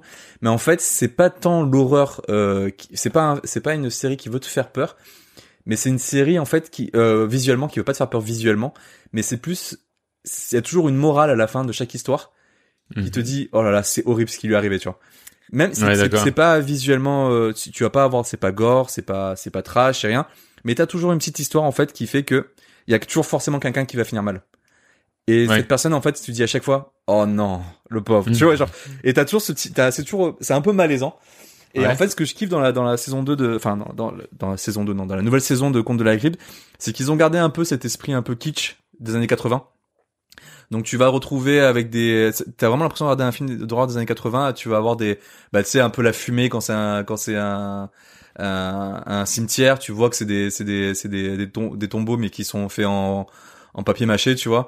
T'as les effets de lumière un peu violet, bleu, rose, euh, vraiment les trucs un petit peu kitsch qui faisaient à l'époque euh, tous les mauvais films d'horreur quoi. Ouais. Et euh, tu retrouves un peu cette ambiance là qu'il y avait dans, dans, dans, dans, le- dans, les, dans les années 80 et, euh, et au final bah, bah ça marche plutôt bien. Ça marche plutôt bien. J'ai vu trois quatre épisodes là. Euh, t'es toujours euh, t'as toujours le petit twist de fin qui fait oh là là trop cool et tout tu vois et qui donne envie de continuer et euh, c'est c'est vraiment chouette. Franchement c'est c'est c'est un Et- peu des légendes urbaines en fait. C'est un peu des légendes Ouais, urbaines. tu c'est vois. ça. Ouais. Ça fait très légendes Et- urbaines. Et ça se regarde où? Je sais pas si tu l'as dit. Euh, Sur internet. sur internet. Ouais, sur internet. Non, Sur mais voilà. Internet. Sur, ouais, Ouais, sur internet. euh, voilà, voilà. Oui. À la téloche. Oui, oui, non, mais voilà. Et d'ailleurs, j'ai, con. j'ai, j'ai acheté, euh, ils refont les intégrales des BD des années 50, et j'en ai acheté un, et euh, c'est, ça a pas trop vieilli. Alors les dessins font très années 50, c'est tout en noir et blanc, mais t'as toujours pareil, le, l'histoire qui te, le, la petit- le petit twist final qui te, qui te met un peu mal, quoi. Et c'est très très Ah, cool, franchement, c'est très très sympa. Ah, trop cool. Trop cool. Euh, très bien. Bah, Voilà. merci, merci beaucoup pour ces petites recos, euh, pour le moins originales. Euh, on va maintenant passer à John. John, euh, qu'est-ce que t'as lu? Qu'est-ce que j'ai lu? Comme d'habitude, hein, les petites BD. Euh, eh oui, hein. Non, euh, pour faire écho à, au backbone euh, qu'on a qu'on a situé, qu'on a situé, qu'on a cité tout à l'heure dans le viseur, qui est clairement une, euh, une inspiration de Black Sad. Ben, je vais parler de Black Sad. Euh, Donc Black Sad, euh, qui, qui, qui, voilà, c'est pas, c'est pas non plus un titre inconnu dans le monde de la BD, mais que je n'avais jamais lu jusqu'à jusqu'à récemment, où, euh, où je, je, grâce à l'un de nos, nos, nos, nos auditeurs, euh, j'ai pu découvrir les deux premiers, épi- euh, premiers tomes. Donc après j'ai craqué hein, pour la suite, hein, il y en a cinq au total pour l'instant. Ah ouais? Et euh, ouais, c'est Ah oui, j'étais persuadé qu'il y en avait plus. Ouais. ça Ah a ouais, en c'est une grosse 2000, série. tome 1 en 2000, et ils ont sorti que 5 tomes en, Oh, en, en 21 ans. C'est euh, le dernier date, Ah ouais, le d'accord. dernier date de 2013, si je dis pas de bêtises. Donc c'est assez incroyable. Et de Tom C, je crois, devrait arriver cette année. Donc Black Sat, c'est, c'est, c'est, en gros, ça se situe dans les années 50. C'est, c'est, c'est un polar en fait. C'est clairement un polar, un mode film noir où il y a des animaux anthropomorphes. C'est pour ça qu'il y avait le lien avec mmh. avec Backbone. Où, et ce qui est incroyable, c'est que bah, c'est vraiment comme un peu comme on parlait de dans Chicken Police. Tous les personnages collent très très bien leurs animaux en fait. Ils ont la ils ont le, le, tu vois par exemple t'as le tu vois un gorille ça va être un boxeur tu vois le berger allemand c'est l'inspecteur de police et tout et en fait toutes les personnalités sont vraiment bien faites et, euh, tu vois autant c'est anthropomorphe donc tu pourrais dire c'est un côté un peu peut être enfantin mais non le, dessin est très très adulte parce que des fois il y a des trucs euh, tu peux avoir des scènes, euh, pas dire des scènes de sexe, mais bon, ils vont être dans un mm. strip club, donc euh, voilà.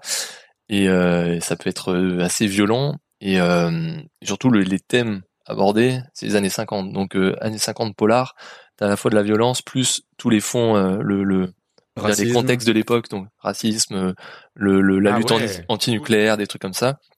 Mais apparemment, en fait, de, bon, c'est très, c'est très c'est très visuel, mais au moins euh, dedans en fait il, il, se base, il base le racisme comme, comme, dans la réalité sur la couleur des animaux. Donc tu vas voir euh, mmh. bah, les, les, les, dans la ville bizarrement t'as la montée de d'un parti et c'est euh, c'est il est il est mené par une fouine blanche et autour d'eux il y a les ours polaires, tous les animaux blancs tu vois qui sont contre tous les animaux noirs. Enfin genre c'est c'est très imagé comme ça, mais c'est c'est très très réaliste. Et non, c'est assez incroyable. Et le dessin est ouf parce que c'est euh, c'est le dessinateur de des Indes fourbes. Toi, Nico, qui avait lu les Indes fourbes aussi.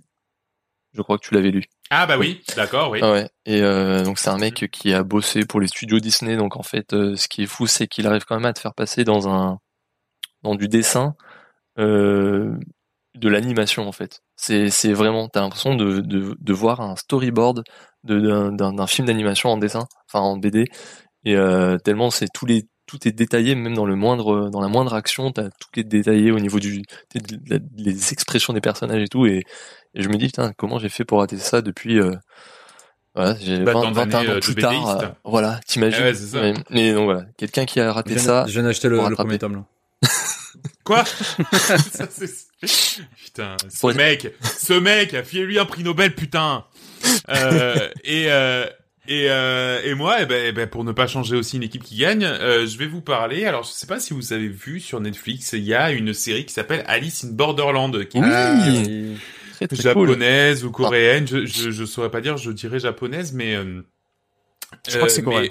C'est coréen. Bon, ben voilà, bah, euh, je le couperai au montage. Euh, mais donc, euh, donc, et, et, et, qui est tiré d'un manga et, et donc j'ai pas vu la série. Hein, voilà, donc je vais pas vous recommander ça. En revanche, je me suis mis à lire le manga Alice in Borderland.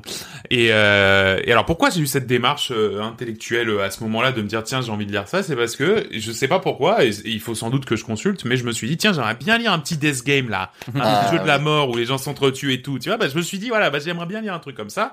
Et euh, bon, Battle Royale, j'ai un peu peur, ça ait un peu vieilli, donc du coup, je me suis dit bah tiens, je me rabats sur ça. Si Netflix l'a adapté, euh, c'est que c'est qu'à la base, ça doit être bien.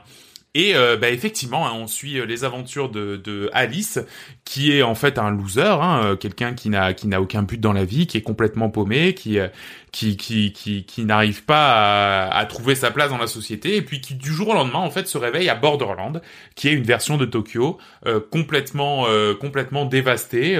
alors dévastée par quoi on ne sait pas, mais en tout cas qui est dévastée. Et et dans laquelle en fait se déroulent des, mini-jeux, euh, des, mini-jeux de la mort, quoi. Donc c'est-à-dire qu'en fait, un, soir, il va aller dans, un endroit, et puis en fait cet endroit en fait est, une, est un espace à, à, mini-jeux. Euh, chaque mini-jeu est catégorisé avec une difficulté et euh, est-ce que c'est un mini-jeu d'esprit, de machin, de trucs, voilà, de sportif ou quoi. Et euh, bah, bien entendu, euh, les gens qui ne réussissent pas le jeu meurent et les autres continuent de vivre.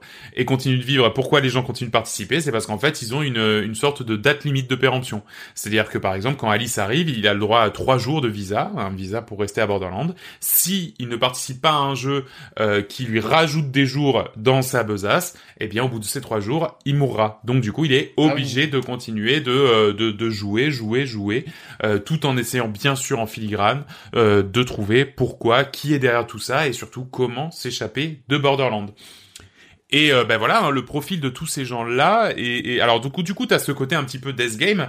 Et puis le profil de tous ces gens qui participent au jeu, euh, c'est euh, beaucoup de, de paumés, tu vois, des gens qui, n'avaient pas de place dans la société originelle et puis qui finalement sont en train de s'en trouver une dans dans Borderlands. Alors du coup, il y a des gens qui sont pour que ce système reste en place, d'autres qui sont contre. Enfin bref, je vous passe les détails.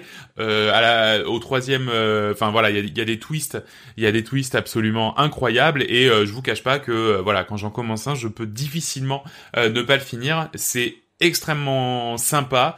Ça, ce côté un petit peu désuet du manga que moi j'aime bien. Alors je, je, je pense que vous allez voir de quoi je veux parler. Euh, que que enfin en tout cas là ça me fait plaisir de le retrouver si tu veux c'est genre t'es euh, tu sais t'as un jeu la règle est assez claire mais par contre, ils vont te faire tous les cas de figure, tu sais, pour bien que tu comprennes, attention, les enjeux de ce truc, c'est, ouais. euh, ah bah tiens, si lui il gagne, ça veut dire que les deux autres perdent, donc du coup, moi, je vais gagner plus, donc du coup, machin. Et du coup, ils vont bien t'expliquer, tu vois, et t'as un peu ce truc-là, euh, qui est à la fois un petit peu un côté euh, gentiment stratégique, mais qui, je trouve, est assez... Assez euh, présente c'est dans les dans les dans les mangas et que et que je trouve assez assez rigolo. Donc voilà, alors c'est catégorisé shonen mais c'est super violent donc je comprends pas pourquoi ah c'est ouais. catégorisé shonen. Ah ouais, ouais vraiment alors là euh, là je, je capte pas. Ah ouais ouais c'est shonen. Euh, les couvertures sont dégueulasses. Alors je pense que je, je me demande si ça va pas, pas parce que c'est tiens voilà, moi je, moi j'aime pas du tout, ah, ça ressemble un peu aux couvertures de enfin moi j'aime pas mais euh, mm. mais, euh, mais euh, voilà. Les dessins après sont sont très jolis ouais. Et les dessins après à l'intérieur sont très bien. T'as combien de lit, euh... de tomes pour l'instant? Il y a 18 tomes, c'est terminé. Ah, okay. Il y a 18 tomes et c'est terminé. Parce donc, que euh, en plus la... c'est une série terminée. Parce que j'ai regardé la, la, la, série, enfin la saison 1. Et mmh. euh, j'ai, bien aimé le, le, le, concept, le pitch. Donc je m'étais dit pourquoi pas tenter plutôt le, le, le manga. Et comment est la série alors? Euh... Comment est votre série Est-ce qu'elle est bonne? Oui, ouais, euh... ouais, ouais. Non, elle est, elle est, elle est pas mal du tout. Non, franchement, ça, ça passait bien. À un moment donné où je savais ouais, pas quoi regarder, j'ai commencé bon, ça, genre euh, sans prétention, et je me suis dit, ça se regarde.